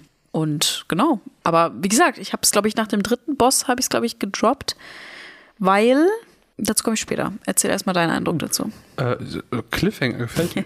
äh, nee, also ich hatte wirklich durchgängig Spaß mit dem Spiel. Ich finde, Call of the Lamp ist ein extrem tolles Indie-Spiel. Das ist wieder so eins, was für mich genau in die richtige Kerbe schlägt. Also Mhm. genau wie ein, vielleicht nicht ganz in der Intensität, aber ähnlich wie ein Hollow Knight und ein Celeste für mich einfach geschafft haben, so, yo, das ist ein mega gutes Indie-Spiel. Mhm. Und das, das ist der Grund, weswegen ich Indie-Spiele mittlerweile sehr gerne mag. Muss man ja sagen, früher mochte ich die ja gar nicht. Ähm, Oh, da bin ich auch bei dir. ja, Ich mochte Indie-Games früher auch nicht so mega gerne. ja, hab man ein bisschen lieben gelernt auf jeden Fall. Und Call of the Lamb ist auch so ein Spiel, was es auf jeden Fall verdient hat, dass man sagt, das ist ein Grund, weswegen ich sowas mag. Ähm, dass es halt technisch ein bisschen schwierig war, ist jetzt ein Punkt. Aber ich muss sagen, das Spiel hat mir so viel Spaß gemacht, dass ich immer darüber hinwegsehen konnte, dass ich über jeden Crash hinwegsehen konnte, immer sagen konnte, ja, ist egal, komm, fang einfach wieder an. Ähm, weil ich mochte auch sowohl dieses Aufbauen, was so was leicht Animal Crossiges hatte, Voll. ähm, aber auch mit diesem Anbauen, das mochte ich sehr gerne, weil ich, ich mag ja auch so Harvest Moon Geschichten, Stardew Valley, auch diese, dieses Element war da irgendwie so ein bisschen mit drin. Ähm, aber eben auch den Dungeon Crawling Part. Also ich fand die verschiedenen Waffen, die man da random am Anfang bekommen hat, die waren alle sehr, sehr, sehr unterschiedlich. Äh, da konntest du nicht sagen, die eine ist ähnlich zu der Das anderen. hat auch teilweise den Run komplett dominiert. Was Voll. hast du am Anfang bekommen? Absolut, klar, du hast irgendwie nochmal die Möglichkeit gehabt, über Branches dir andere Waffen zu holen und so, andere Fähigkeiten zu holen. Aber das ist schon sehr entscheidend darüber, weil die schon zu deinem Spielstil passen müssen. Ähm, aber das hat total Spaß gemacht. Also es gab dann auch, je mehr Bosse man geschafft hat, immer neue Waffen und immer neuen Content, sodass alles irgendwie sich ständig verändert hat, ständig anders war und das dadurch immer frisch geblieben ist. Durch diesen permanenten Wechsel zwischen Kämpfen und Craften und Kämpfen und Craften. Und du kommst nach jedem Run irgendwie zurück und deine ganzen Anhänger sind erstmal so, wir verhungern. Und dann wirfst Aber du du den hast auch zehn die ganze Sandwiches Zeit was zu tun. Ja. Das ist das Ding. Also du kommst gar nicht in die Situation, wo du denkst, pff, was mache ich denn jetzt als nächstes so? Ja. Sondern du hast eigentlich ständig so eine Liste von mindestens zehn Sachen, die du als nächstes machen könntest. Das fand ich Und ganz cool. es, ist, es ist auch anders als bei Rogue Legacy, wo wir gleich nochmal ganz kurz zu kommen werden, wo dieses, dieses Hub, diese Stadt, die es da gibt, da läufst du einmal durch, wenn du weißt, du brauchst gerade Mhm. von diesen ganzen NPCs nichts, zack, direkt wieder in den Dungeon und weiter geht's. Mhm. Und hier ist es wirklich so, du musst dich darin aufhalten, du musst dich um die Leute kümmern, du musst diese Rituale machen, etc., Ja. etc., damit du überhaupt dann wieder in den Dungeon gehen kannst und nicht dein ganzer Kult irgendwie gekippt wird, weil Mhm. die Leute werden ja auch dann aufständig, die fangen ja auch an, die Leute zu bequatschen. Das heißt, du musst ja auch ins Gefängnis schicken. Und da sind so viele schöne Elemente drin verbaut. Ähm, du kannst ja auch teilweise andere Orte erkunden und da nochmal Sachen machen und Sachen kaufen, etc., etc., etc.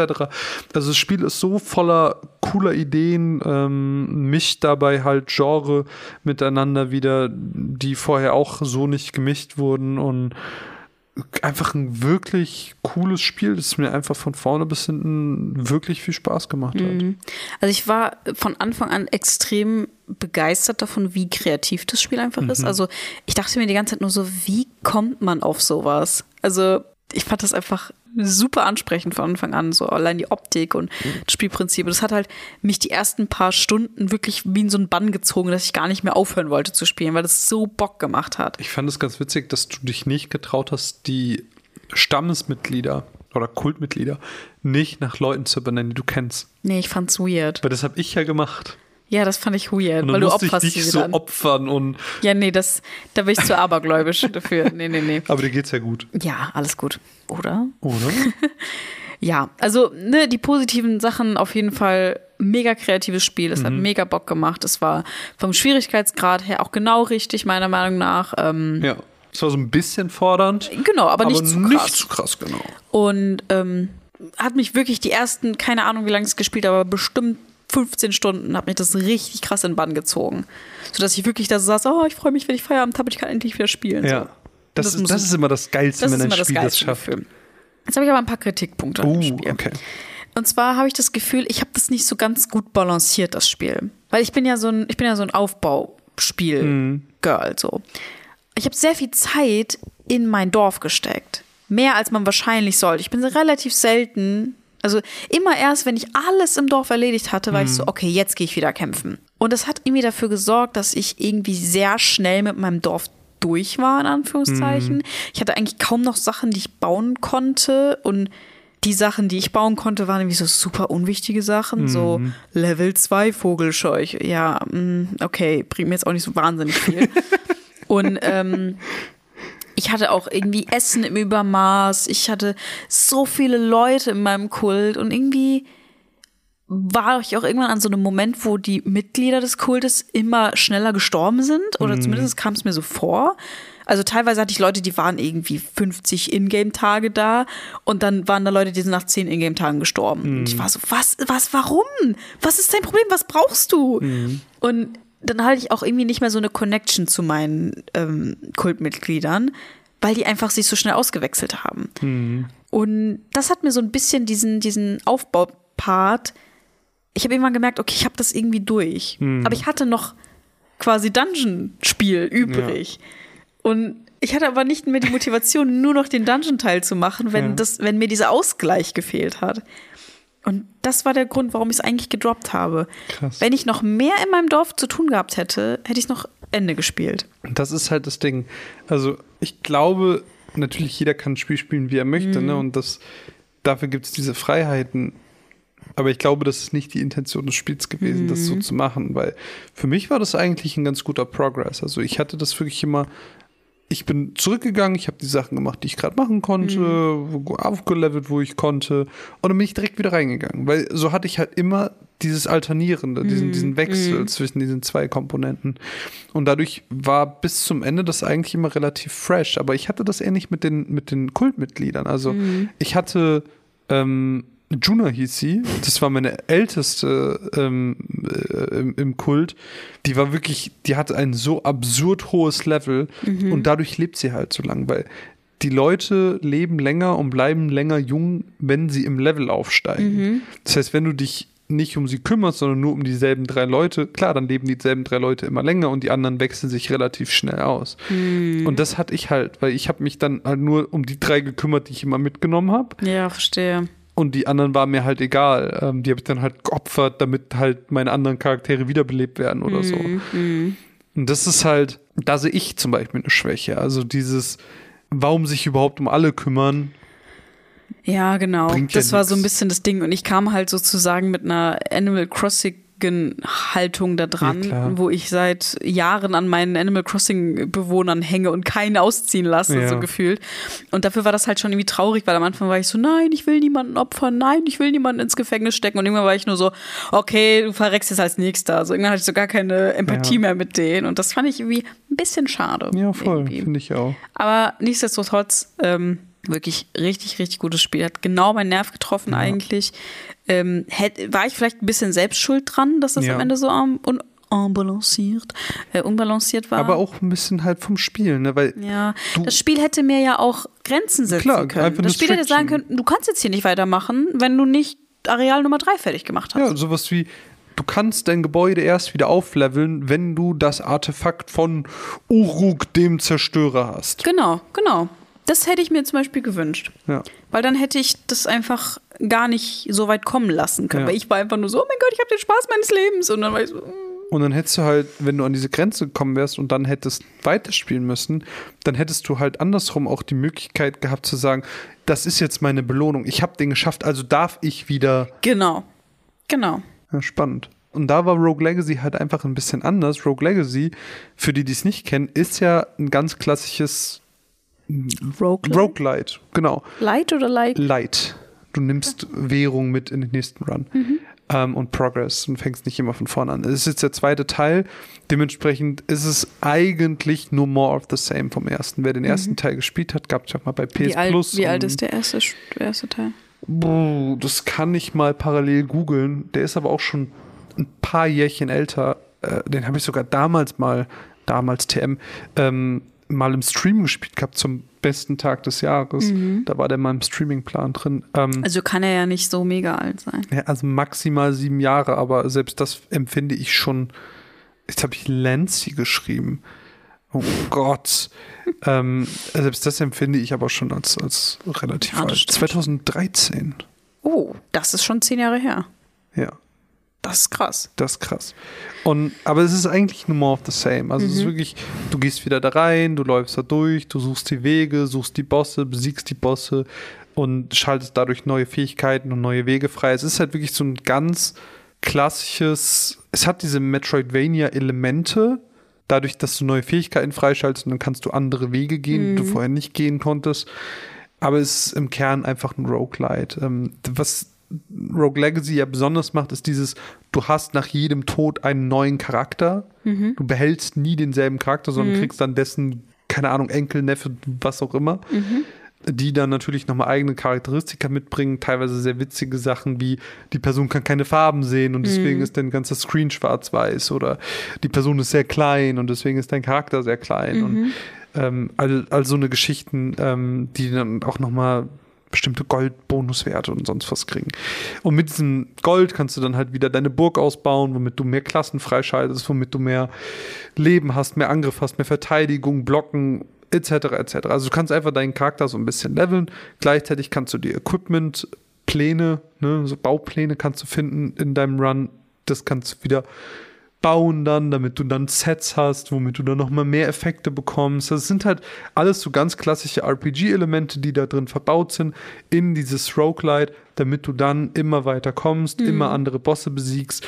Dadurch, dass sich die Map halt eigentlich jedes Mal ändert, du kannst aber auch sagen, hey, du kriegst einen Teil von meinem Gold-NPC, aber dafür bitte ändere die Map nicht. Mhm. Ähm, sodass du auch mal direkt zu einem Boss springen kannst, was aber nur bedingt viel bringt, meiner Meinung nach, weil du eigentlich auf die Artefakte angewiesen bist, die du in den Runs findest, damit du stärker bist und mhm. deine Fähigkeiten besser nutzen, äh, nutzen kannst, sodass du eigentlich immer durchlaufen musst. Und dadurch dauert es halt mega lange, bis du weiterkommst, weil du immer durchlaufen musst, Gegner besiegen musst und die ja an sich schon schwer sind. Das, das hat schon eine etwas höhere Schwierigkeit. Also das ist kein leichtes Spiel und das ist halt, damit steht und fällt. Und ich glaube, deswegen ist das Spiel auch nicht für jedermann da, weil du halt diesen, diese Frusttoleranz brauchst, dass du es vielleicht nicht mal bis zum Boss schaffst oder den Bossraum gerade nicht findest oder ähm, du gehst in den Bossraum rein und du stirbst sofort und mhm. dann musst du diesen ganzen Weg noch drei, vier Mal gehen, bis du überhaupt gerafft hast, wie der Boss auch nur annähernd funktioniert. Mhm. Das ist halt, glaube ich, so ein bisschen die Herausforderung daran und das, was man abkönnen muss für dieses Spiel. Aber es macht Spaß. Also ja, es ist viel more of the same und gefühlt ne, gefühlt, TM, gefühlt, ist da kein, keine krasse Veränderung zum mhm. ersten Teil. Aber es macht Spaß. Also wer einfach Bock hat auf ein Roguelite, der, der macht schon mit Rogue Legacy 2 nichts falsch. Es ist ein gutes Spiel für sein Genre, aber es ist jetzt keine neue Genre-Kombination. Mhm. Es ist jetzt kein weltbewegendes neues Feature drin. Es ist halt es ist ein gutes Roguelite. ich finde auch äh, rein optisch und das, was ich jetzt so gameplay-technisch von dir gesehen habe, einfach nur so vom Rüberlunsen, sieht es einfach aus wie so das stereotypischste Roguelike oder Light, wie auch immer ja. man es jetzt bezeichnen möchte, das ich mir vorstellen könnte. Also das sieht so klischeehaft fast schon aus, wenn du verstehst, was ja. ich meine. Also es hat jetzt keinen interessanten Twist, sag ich mal. Nee, also das nicht. Es hat was schon, es natürlich nicht schlecht macht. Ne? Ich will es gar nicht schlecht reden. Nein, nein, nein, nein. Ich verstehe schon, was du meinst. Also es hat auf jeden Fall so, so was Typisches, mhm. so was Stereotypisches. Aber es hat auch schon, es hat schon seine coolen Aspekte. Das will ich dem Spiel gar nicht abreden. Also nee, nee, zum Beispiel, wenn du neue Fähigkeiten kriegst, und das hast du ja dann auch gesehen mhm. und auch gehört vor allen Dingen, da, da hat es diese Jump'n'Run-Passagen, wo es schon fast an Celeste erinnert. Mhm, und mhm. Das sind schon Momente, die sehr cool sind. Weißt du, von welchem Studio dieses Spiel ist? Ja, natürlich weiß ich das. Schließlich bin ich immer gut vorbereitet auf meine Podcasts. Also, wenn du was, ganz, was machst du da am Handy? Was? Handy? Also möchtest du das, den, den Publisher möchtest du wahrscheinlich. Ja, oder wissen, den ne? Entwickler. Ne? Also der Publisher wäre nicht zum Beispiel Seller Door Games. Aha. Das kennt man ja mittlerweile. Mhm. Also was, was haben die denn noch so rausgebracht? Seller Door Games meinst du? Ja. Ähm, die, die haben noch ganz viele andere Sachen ähm, rausgebracht. Äh, wie hier das eine. Äh, Lädt dein Handy nicht? Äh, Band of Bears zum Beispiel, Aha. Bullet Odyssey, I Have One Day, Villainous, Don't Shit Your Pants. Du könntest dir das auch gerade einfach ausdenken. Äh, Full Metal Furies. Cue the Game. Also wirklich nur Klassiker. Nur Hits, die jeder kennt. Ach ja. Ja, wie viele Titel davon habe ich mir ausgedacht und wie viele waren wirklich Ich habe keine Ahnung. Ist Ja. das ein neues Spiel? radet in den Kommis? Ja. In, Ja. äh, in den Kommis. In den Kommis. ja, aber das, das ist Rogue Legacy 2. Es ist wirklich, äh, es, es ist ein gutes Spiel, nur halt nicht weltbewegend. Aber das muss es ja auch nicht sein. Nee, nicht jedes es Spiel nicht muss das Genre neu Auch erfinden. ein 6 von 10 Spiel kann ein richtig gutes Spiel sein. Ja. Strange of Paradise zum Beispiel. Die Okay. beste 7 von 10, die ich letztes Jahr gespielt habe. Das als 7 von 10 zu bezeichnen, ist schon, da meinst du schon sehr gut mit diesem Spiel. Nein, das ist cool. Für mich ist es maximal eine 5 von 10. Und ich habe und ich habe schon die Final Fantasy Fanbrille auf. Oh, das mit ist hart. Abzug von der Fanbrille sind es vielleicht noch eine 3 von 10. Ich, ich wünschte, ich wünschte, die DLCs wären direkt da gewesen. Ich hätte sie direkt gespielt. Jetzt ist es zu lange her. Ich hasse DLCs, die zu spät kommen. Ja, verstehe. Ja, was heißt zu spät? Also generell. DLCs DLCs. sind eigentlich kacke. Weil ich bin immer aus dem Gameplay raus. Und gerade bei Strange of Paradise sollen die ja relativ schwer sein. Hm. Wenn du dann nicht drin bist, dann musst du erstmal wieder rein. Und das ist voll DLCs sind immer kacke, außer es ist ein Spiel, auf das man, also das eine Fortsetzung bekommt, auf das man sich so sehr freut, dass man so ein kleines Häppchen bekommt, Yuffie DLC. zum Beispiel. Der war super. Ja. Aber das war auch wieder wie ein kleines eigenständiges Spiel. Ja, das stimmt auch. das das habe ich jetzt nicht wirklich als DLC wahrgenommen. ja, das stimmt, da hast du recht. Weil eigener Charakter, eigene Story, das war, das, Hm. das war ein kleines Minispiel. Wie, wie fandest du denn das Last of Us DLC? Left Behind. Fand ich Mhm. Würde ich gut. in, geht in eine ähnliche Richtung, finde ich. ja. So eine kleine Story-Passage, abgeschirmt von allem anderen, ja. dass man kurz noch mal ein paar Stunden in die Welt eintaucht und dann war es das auch so. Okay, okay. Ich finde, ich hasse DLCs, except for those. Ich finde, diese Art von DLCs, wo du unabhängig von der Geschichte vorher bist, wo du im Idealfall einen eigenen Charakter hast oder es spielt in der Vergangenheit oder so. Es ist total egal, was du vorher gemacht hast im Hauptspiel. Das ist komplett losgelöst, fast schon standalone. Dann finde ich es geil. Finde ich auch.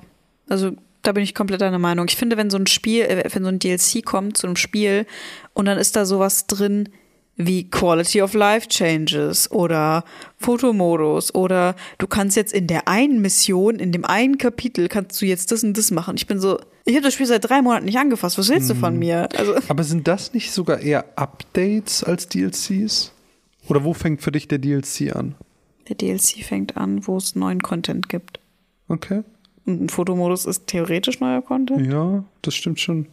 Weil ich hätte für, für mich jetzt DLC eher gesagt, so DLC ist eher so äh, ein, ein größerer Content-Batzen, der dazukommt. Wie jetzt neue Missionen, Postgame-Content oder sonst irgendwas. Alles andere hätte ich für mich jetzt zum Beispiel irgendwie so ein bisschen als, als Download verschrieben. Ja.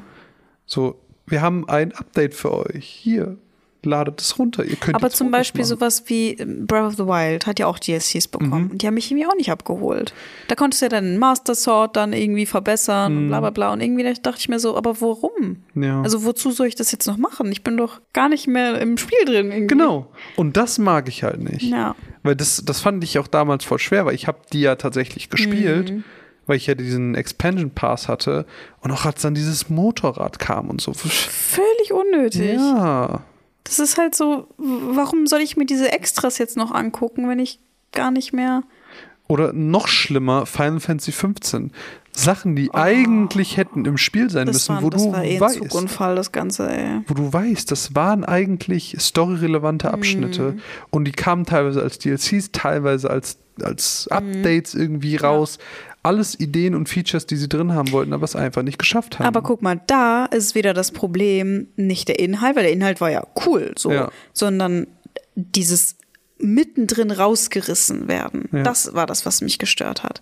Wenn du so ein Left Behind DLC hast, Last of Us, Ja. und das ist ein Prequel sozusagen, bin ich cool damit, weil ich kann das zwei Jahre nach dem Spiel spielen und ich komme trotzdem klar. Aber wenn ich jetzt so ein Final Fantasy 15 DLC habe, ah ja, okay, während Noctis da und da war, hat Prompto das gemacht. Ich bin so, erinnere ich mich, was Noctis gemacht hat? Keine Ahnung. weißt du, was ich meine? Ja, ja, voll.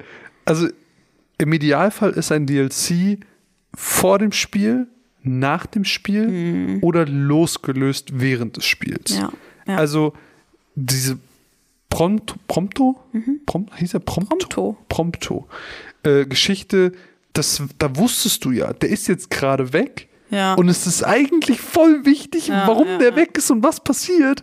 Aber du siehst es nicht. Auch so, Gladio kommt, geht weg, kommt wieder, hat eine Narbe im Gesicht. So, ja, ist mir da und da passiert. Und du bist so, ja, ich sehe schon, was ihr da macht. Ja. Also das ist doch einfach Und, nur wack. und das, das, war, das war halt einfach nicht gut. Das ist schade. Und ich hoffe, dass das mit 16 nicht passiert. Ja, aber eigentlich wollte ich ja die, die äh, Überleitung zu Last Zu of Last Us of Us, machen. ja, wa- was auch Deswegen habe ich mega dich war. auch äh, über Left Behind ausgefragt, Ja. aber irgendwie hast du den Wink mit dem Zaunfall Doch, ich so habe hab den verstanden, nur hat sich dieses Thema gerade so schön ergeben.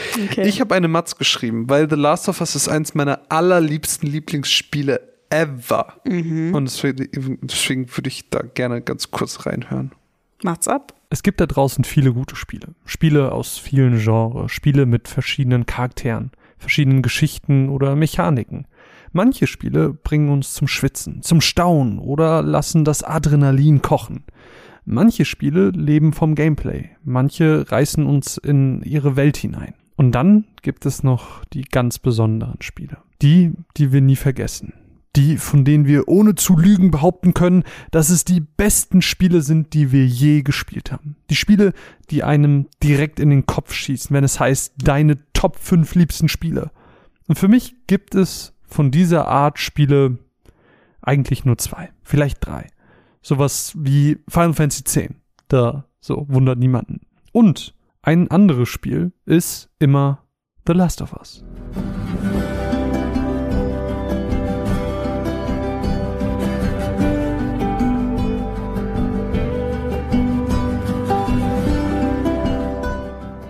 Vor neun Jahren ist, meiner Meinung nach, eines der besten Spiele aller Zeiten released worden. Seit Anfang September ist nun das dazugehörige Remake erschienen. Und natürlich stellt sich schon zur Ankündigung die Gamer-Gemeinschaft die berechtigte Frage, braucht es das? Aber bevor wir zum großen Thema kommen, ganz kurz zum Spiel per se für alle, die unter einem Stein geschlafen haben die letzten Jahre. In The Last of Us herrscht die Zombie-Apokalypse, ausgelöst durch Pilze, die den Wirt tollwütig machen und dieser die Kontrolle über sein Sein verliert. Die Gesellschaft zerbricht und Gewalt und Überleben herrscht an der Tagesordnung. Das Spiel selbst dreht sich um die Geschichte von Joel und Ellie, die aus ungleichen Gründen zusammengeraten und im Laufe der Geschichte eine Vater-Tochter-Beziehung miteinander aufbauen. Und neben der guten Stealth-Shooter-Mechanik des Spiels ist es vor allem der Aufbau eben dieser Beziehung, der das Spiel so gut macht. Kein anderes Videospiel schafft es, eine menschliche Beziehung so roh, ehrlich, emotional und vertrauensvoll aufzubauen, wie es The Last of Us Part 1 es tut. Das Spiel kommt ohne große Antagonisten aus. Es ist eine emotionale Reise voller Verluste, Trauer, Wut, Aufopferung und am Ende auch um Hoffnung. Es ist ein Liebesbrief an Storytelling und noch viel wichtiger, es geht mit jedem Mal mehr unter die Haut.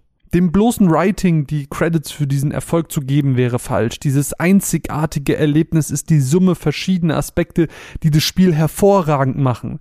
So ist neben dem reinen Skript die schauspielerische Leistung von Troy Baker als Joel und Ashley Johnson als Ellie so gut, dass es einem die Sprache verschlägt. Der Soundtrack vom Komponisten Gustavo Santaolalla, das habe ich zu 100% falsch ausgesprochen, beziehungsweise an manchen Stellen ist es ironischerweise sogar die Abwesenheit dessen, die die transportierten Gefühle unterstreichen und sie in einem ins Gesicht geworfen werden, wie Joel Backsteine gegen die Gesichter von Klickern klatscht. Und dann ist es noch die reine Optik. Schon in der ursprünglichen Fassung konnte das Spiel durch seine unglaubliche Optik SpielerInnen auf der ganzen Welt begeistern. State of the Art, wie man so schön sagt. Nur wenige Spiele konnten zu der Zeit mithalten. Und genau das hat es für viele auch nochmals immersiver und nachvollziehbar gemacht. Es sind nicht nur die Gefühle, die man in den Stimmen der SchauspielerInnen sowie der Musik gehört hat. Nein, man hat die Wut, die Trauer, die Enttäuschung in den Gesichtern der Charaktere ablesen können. Und genau das ist der Punkt, an dem das Remake einsetzt. The Last of Us Part 1 ist ein Remake der Details. Details, die die Urversion bereits zum Hit gemacht haben. Im Grunde hat sich spielerisch nichts getan. Das Remake ist wirklich ein 1 zu 1 Remake. Hier wurden sogar die alten Motion Capture Aufnahmen als Basis genutzt, um das Spielerlebnis genau gleich zu halten. Hier wurde, anders als bei anderen aktuell erscheinenden Remakes, wie beispielsweise Final Fantasy VII, an der Erfahrung nichts geändert. SpielerInnen bekommen hier das inhaltlich selbe Spiel wie vor neun Jahren. Diese technische Grundlage hat aber dann dazu geführt, dass Character Models, Umgebungen, Mimik, Gestik und alles einfach noch detaillierter, noch realistischer und noch atemberaubender dargestellt werden konnte. Und hier kann ich wertungstechnisch nur sagen, Damn. auch wenn ich es auf den ersten Blick nicht zu schätzen wusste, habe ich im Laufe des Spiels immer wieder lieben gelernt, wie schön das Remake eigentlich ist. Wie es mich immer weiter in die Welt reißt und ich darin gefangen sein möchte. Photomode-Fans werden hier den Spaß ihres Lebens haben. Es ist aber auch eine Frage der Kohärenz, denn wie der neue Titel The Last of Us Part 1, wie es jetzt vollständig heißt, es vermuten lässt, nimmt man hier direkt die Suggestion auf, dass es einen zweiten Part gibt. Und an diesen möchte man anschließen. Genau das schafft man eben auch durch die Grafik. Durch die grafische Anpassung sind Teil 1 und Teil 2 wie aus einem Guss. Sie wirken wie ein durchgängiges Werk ohne vorhandenen, ja, der Zeit geschuldeten Stilbruch. Und doch kommt dieser Stilbruch nicht ganz ohne Probleme. Denn auch wenn er optisch genommen wurde, ist er spielerisch geblieben. Kritik könnte man an fehlenden Features wie einem einfachen Ausweichen geben, was in Part 2 problemlos geklappt hat, oder zusätzliche Gameplay-Verbesserungen wie das Kriechen auf dem Boden oder der Schalldämpfer als Erweiterung für die Waffen. All das wären Quality of Life Verbesserungen, die auch spielerisch Part 1 und 2 miteinander verbunden hätten und die Geschichte eben auch auf der interaktiven Ebene hätten näher beisammenrücken können. Und auch wenn ich denke, dass das Ausweichen eine einfache Addition fürs Spiel gewesen wäre, sehe ich die Game Design technischen Probleme bei der Umsetzung der anderen Features, da hier Areale neu aufgebaut werden müssten, um sich eben diesen Features anzupassen, beziehungsweise gewisse Stellen von der Herausforderung oder von den Spawnpunkten angepasst werden müssten. Denn am Ende muss man sich immer die Frage stellen, was wollte man mit diesem Remake schaffen? Und die Antwort ist ganz klar. Man wollte das alte Erlebnis nicht täuschen oder ändern. Wie schon gesagt, es ist ein Remake der Details. Und genau hier steckt der Teufel entsprechend auch drin. Es sind neue Animationen eingefügt worden, beispielsweise auf der Crafting Bank. Es sind Haptikeinstellungen für den PS5-Controller dazugekommen. Die Lichtgebung wurde weiter verbessert und angepasst und stellt Räume und Umgebungen noch besser zur Schau. Aber vielleicht ist all das auch eine Sache der Erwartungshaltung an das Spiel. Darüber hinaus wurde auch das Thema Accessibility angegangen. Viele Einstellungen sind dazugekommen, damit nun wirklich jeder das Spiel erleben kann. Und, und, und. Details an jeder Ecke. Neu sind auch einige Features, die sich nach dem Ende des Spiels freischalten lassen. Dazu gehören aber größtenteils Cheats oder Optikfilter, die eher einen kleinen Witz als wirklich einen großen Mehrwert bilden. Neben dem Hauptspiel ist auch der Left Alone DLC enthalten, in dem ihr Ellies Vorgeschichte spielerisch nochmals genauer beleuchtet. Und auch dieses wurde natürlich technisch auf den neuesten Stand gebracht.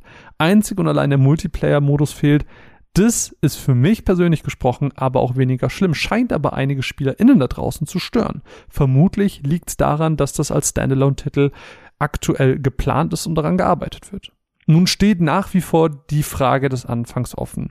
Braucht es das Remake? Und ich füge hinzu, ist es am Ende wert, 80 Euro für dasselbe Spiel auszugeben mit weniger Content, das ich auch in meiner PS4-Version spielen kann? Und ich kann sehr selbstbewusst beide Fragen mit Jein beantworten. Für mich ist The Last of Us ein hervorragendes Spiel gewesen, das man vor allem dank des Remasters auch heute noch wunderbar einlegen konnte. Eben auch deshalb, weil die PS4-Version sich auf der PS5 abspielen lässt. Und doch ist die überarbeitete Optik so herausragend und es sind so viele kleine Details, die The Last of Us Part 1 für mich zur aktuell besten Version des Spiels machen. Es ist die perfekte Geschichte in einer noch nie dagewesenen Edition, die man gesehen und gespielt haben sollte. Ein Meisterwerk unter den Videospielen, wenn ihr mich fragt. Eins der besten Spiele, die je programmiert wurden. Und Doch ist die Frage offen. 80 Euro? Really? Ganz ehrlich, wer das Spiel noch nie gespielt hat, der sollte hier ohne nachzudenken einkaufen. Do it! Just do it! Wer das Spiel schon kennt und nur Lust auf ein Replay hätte, der kann natürlich gerne auch noch auf den nächsten Price Drop warten. Hier erwartet euch keine spielerische Innovation. Und doch sollte diese Edition so oder so bei euch allen irgendwann da draußen in die Spielesammlung wandern. Früher oder später eben. Selten habe ich lieber eine Empfehlung ausgesprochen als für dieses Meisterwerk. Der Dank geht dabei raus an Sony, die uns ein Muster für diese Besprechung zur Verfügung gestellt haben. Und zum Schluss nochmal ganz kurz das Main Theme, einfach weil es geil ist.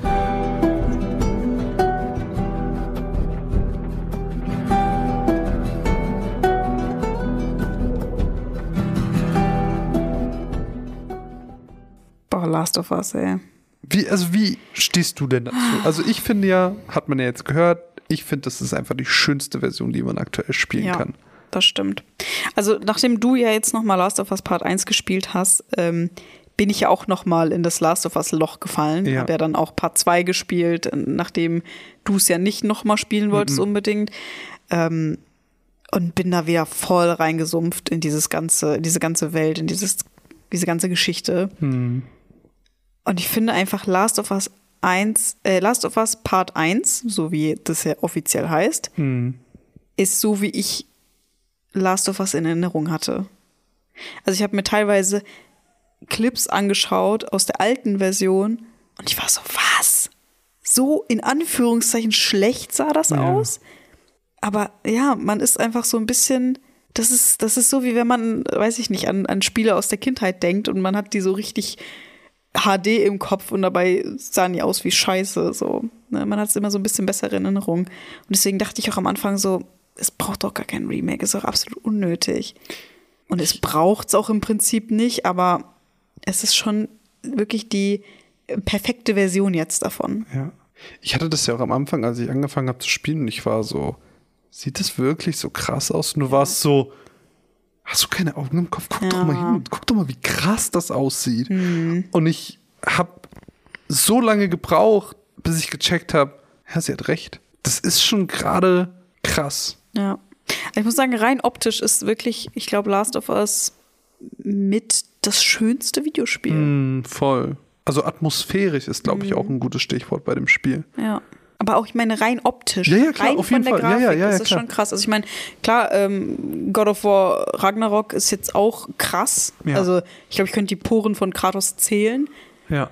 Aber, Aber, ähm, dazu muss man sagen, es ist aber auch nur Kratos, wo das so ist. Und wahrscheinlich Atreus Nein, und die anderen. nein, tatsächlich nicht. Kratos? Es ist nur Kratos. Man muss mal wirklich, das ist so ein bisschen der Chili-Effekt. Man denkt, Kratos sieht so krass aus, alle sehen so krass aus. Äh, äh, äh, äh. Guckt euch die mal wirklich individuell an. Atreus sieht vielleicht ein Fünftel so gut aus wie. Vielleicht hat er einfach noch nicht so Kratos. viele Falten wie Kratos. Nee, es ist wirklich, also auch die Haare und Kratos die Gesichter. Also man muss da wirklich mal drauf achten. Du musst auch, kann man ja jetzt sagen, du hast gerade God of War 2018 angefangen, ähm, wegen Ragnarok. Mhm. Und du musst gleich wirklich mal, wenn du spielst, drauf achten. Kratos sieht mega aus, aber Atreus, ich, das ist wahrscheinlich gleich so ein Scheibenmoment und es tut mir voll leid, Mhm. aber Kratos ist der, wo sie, aber das ist ja bei Final Fantasy zum Beispiel genauso, beim Remake. Cloud, muah, und die Truppe, so Tifa und Barrett und so. Die sehen auch mega aus. Ja, was die sagst sind, du? nein, nein. Aber alle anderen, So, ja, so der random NPC, der sieht aus wie ausgekotzt. Ja. Ist einfach so. Ja. Das ist ja normal, ne? Aber ähm, dass das so innerhalb der Protagonisten so einen Unterschied macht, hätte ich jetzt nicht gedacht. ja, doch, leider. Ja. Aber ja, Last of Us, ähm, Last of Us Part 1 hat mir noch mal gezeigt, wie gut Last of Us als Franchise wirklich ist, so irgendwie. Also ich hatte es halt immer im, im Kopf als wirklich extrem gutes Spiel und so, aber das hat, das hat mich noch mal wirklich noch mal überzeugt. Und ich freue mich jetzt umso mehr auf die Serie tatsächlich. Finde ich krass, weil, ne, aber das Thema hatten wir ja auch schon mal, also ist jetzt gar nicht meins. Mhm. Ich habe einfach ein Vertrauen in HBO-Serien. Die sind einfach gut. Ja, Die sind einfach gut. gutes Branding. Ja, also klar, Game of Thrones hat am Ende ein bisschen mein Herz gebrochen, aber daran war HBO nicht schuld. Also nicht? Nee, da. Egal, anderes Thema. Anderes Thema, okay.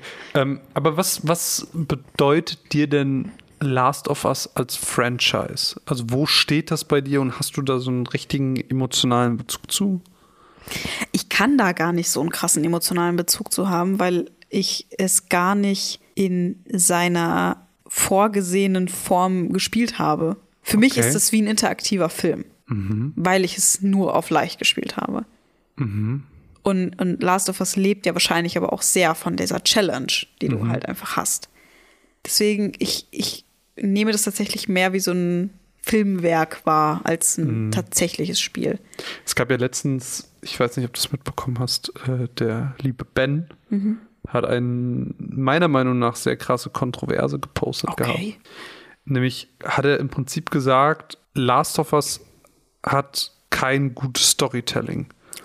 Und hatte dann so ganz viele Spiele aufgelistet, die vermeintlich besseres Storytelling hatten. Zum Beispiel? Ähm, ich kann es gleich mal kurz raussuchen, dann kann ich dir Beispiele nennen.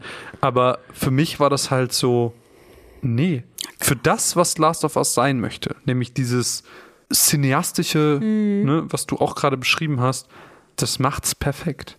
Und Also ich finde auch, also man, man kann die Story nicht mögen, das Ja. ist, finde ich, total fein. Aber man kann diesem Spiel nicht den Gehalt der Story absprechen. Ja, also ich, ich, ich liebe die Story, ich liebe, wie die Story erzählt wird, ich liebe die Charaktere, ich, ich fühle das einfach alles so sehr, was in dieser Geschichte passiert. Also man fühlt einfach so krass mit, wie ich das selten habe. Ja. Wobei ich sagen muss, man kann schon das Storytelling, nur die Art und Weise, wie die Geschichte erzählt wird, aus Part 2 kann man schon eher kritisieren als Part 1, finde ich. Weil Part 1, es ist ja im Prinzip eine sehr lineare Geschichte, die einfach nur vor sich hin passiert, so sage ich Genau. mal. Ne? Aber Part 2 kann ich schon verstehen, dass man so ein bisschen Probleme damit hat, dass so ein bisschen dieser Spannungsbogen unterbrochen wird in der Ja, Mitte. Also das, das- kann ich schon verstehen, aber Also im Grunde schreibt er, ähm, und ich lese das einfach vor, The Last of Us ist okay, aber Games können mehr. Hier eine Liste von Spielen, die interessanter erzählen.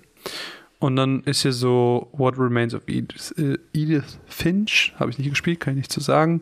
Spec Ops The Line haben wir hier. What the Golf hat er als drittes Beispiel, wo ich mich schon an den Kopf gefasst habe und mir dachte, okay, das ist witzig, aber zu sagen, es hat ein interessanteres Storytelling als Last of Us, ich weiß nicht. Ähm, hast du nicht die What the Golf HBO-Serie mitgekriegt?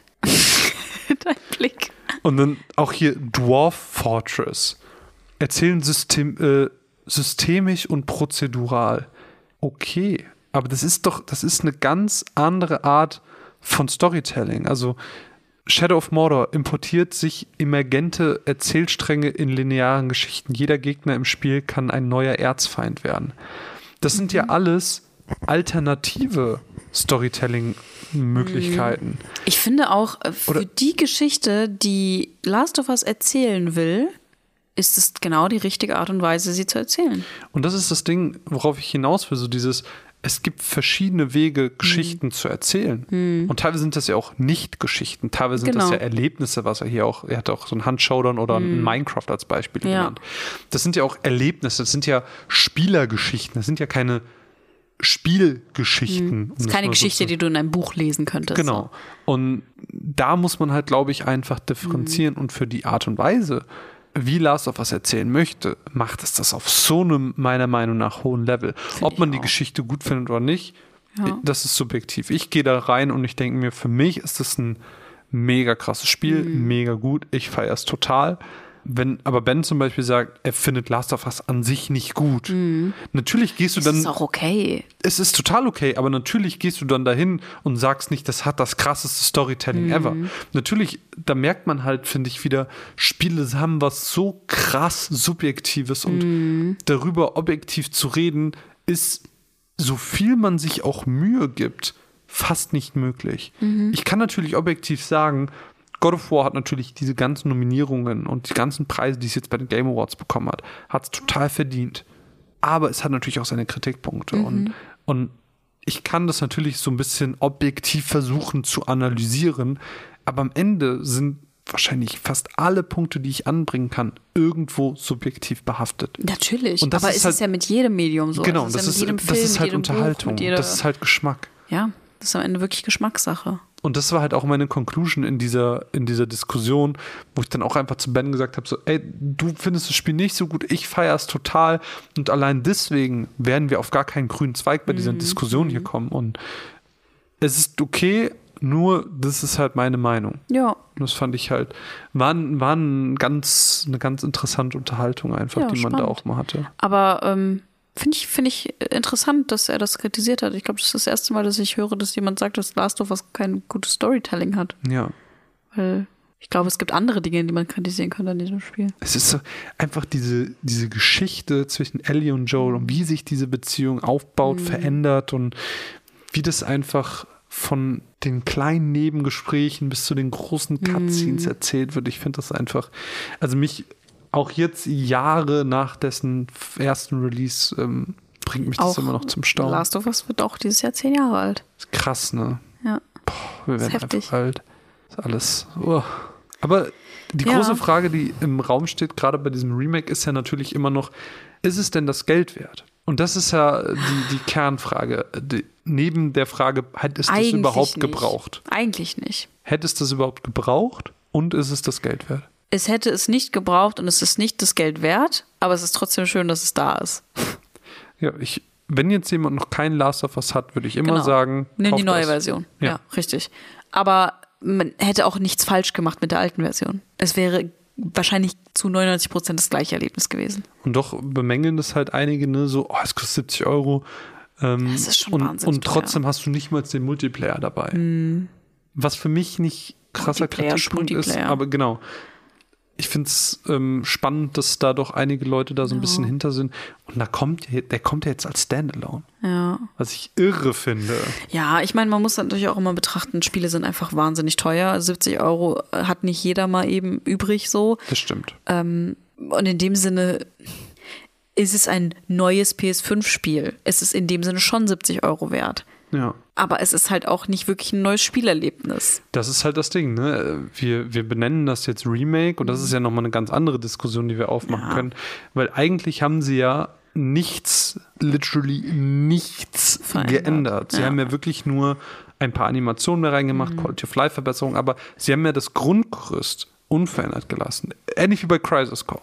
Ja, was ja ein Remaster genannt wird, aber Genau, more than Remaster, aber am Ende ist es ein Remaster. Und im Grunde unterscheiden sich Crisis Core und, und Last of Us eigentlich nicht voneinander, Nee. weil sie haben bei beiden einfach die, das Gerüst und die Animation und die Mocaps und whatever genommen und einfach neue, hübschere Grafik draufgepackt. ja.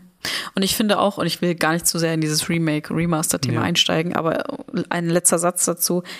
Ich finde, was da technisch passiert ist, ist eigentlich nicht so wichtig, sondern das, was der Spieler oder die Spielerin am Ende präsentiert bekommt, ist das, was es zu einem Remake macht. Und für mich macht es das nicht zu einem Remake.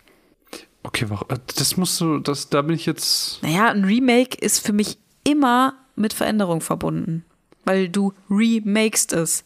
Du machst es nochmal von neu, sozusagen. Aber wäre es dann nicht ein Reboot? Nicht unbedingt.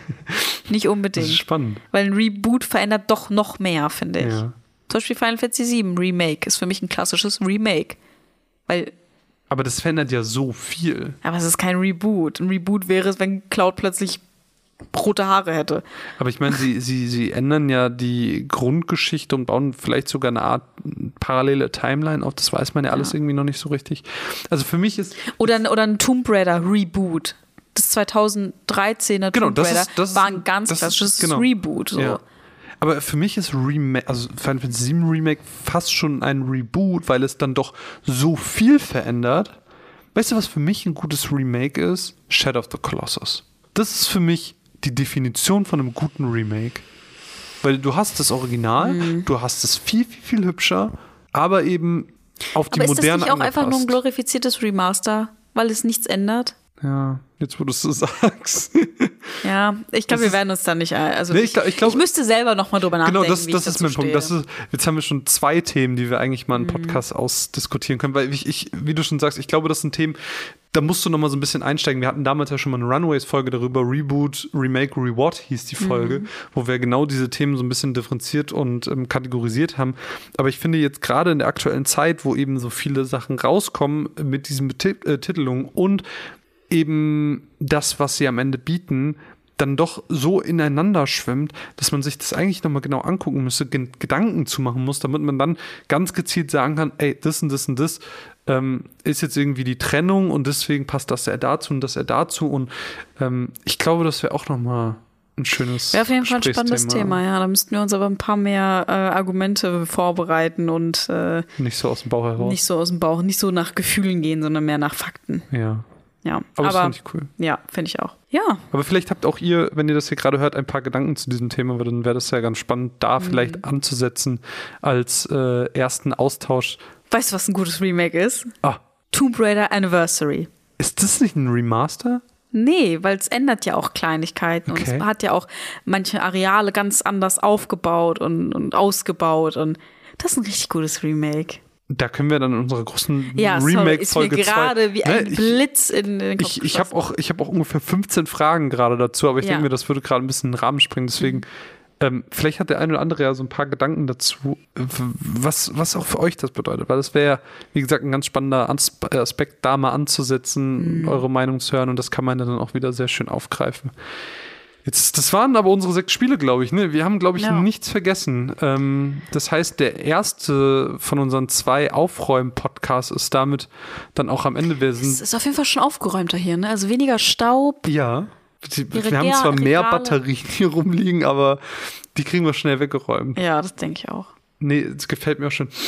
Ah, ich ich kann es auch schon so ein bisschen riechen. Das ist alles ein bisschen Ich schöner. habe auch schon ein Duftstäbchen hingestellt. Nee, so ein Räucherstäbchen. Hier so ein Räucherstäbchen. Oder sonst mit Öl. Nee, Räucher. Oh, Ja. du Gude. Ich Und freue mich. äh, ja, nächste Mal geht's dann ähm, um die zwei Big Boys. Um die zwei Big Boys tatsächlich. Ich habe super viel Redebedarf und ich fand es aber sehr, sehr, sehr, sehr schön, dass wir jetzt gerade so immer mal wieder so ein bisschen abgeschwiffen sind und aus dem Thema ein anderes Thema rausgeholt haben. Das hat irgendwie sehr viel Spaß gemacht. Fand ich auch. Ich hoffe, dass euch, liebe ZuhörerInnen da draußen, das auch Spaß gemacht hat. Dann lasst es uns liebend gerne wissen, weil äh, uns ist Feedback immer sehr wichtig. Und wenn ihr wollt, dass es diesen Podcast sehr lange gibt, dann Unterstützt uns jetzt auf patreon.com slash runaways unterstrich cast. Perfekt. Das haben wir so geübt. An meiner Seite ist auf der roten Decke mit einem, ich würde sagen, ein Viertel gefüllten Eistee noch die zauberhafte und durchaus mit Pumpkin befreundete Mine. Ja, und äh, an der grauen Ecke, warum ist das wie so ein Wrestling-Ring? Weiß ich nicht, finde ich spannend. Der äh, zauberhafte im Square Enix Place Oute 2022 mich doch jetzt Shirt als Fan. gekleidete Marvin. Geil. Wir high-pfeifen uns in die Nacht, kommt gut rein, rutscht gut ins Was? Was? Keine Ahnung. Schön, dass da Tschüss. seid. Tschüss.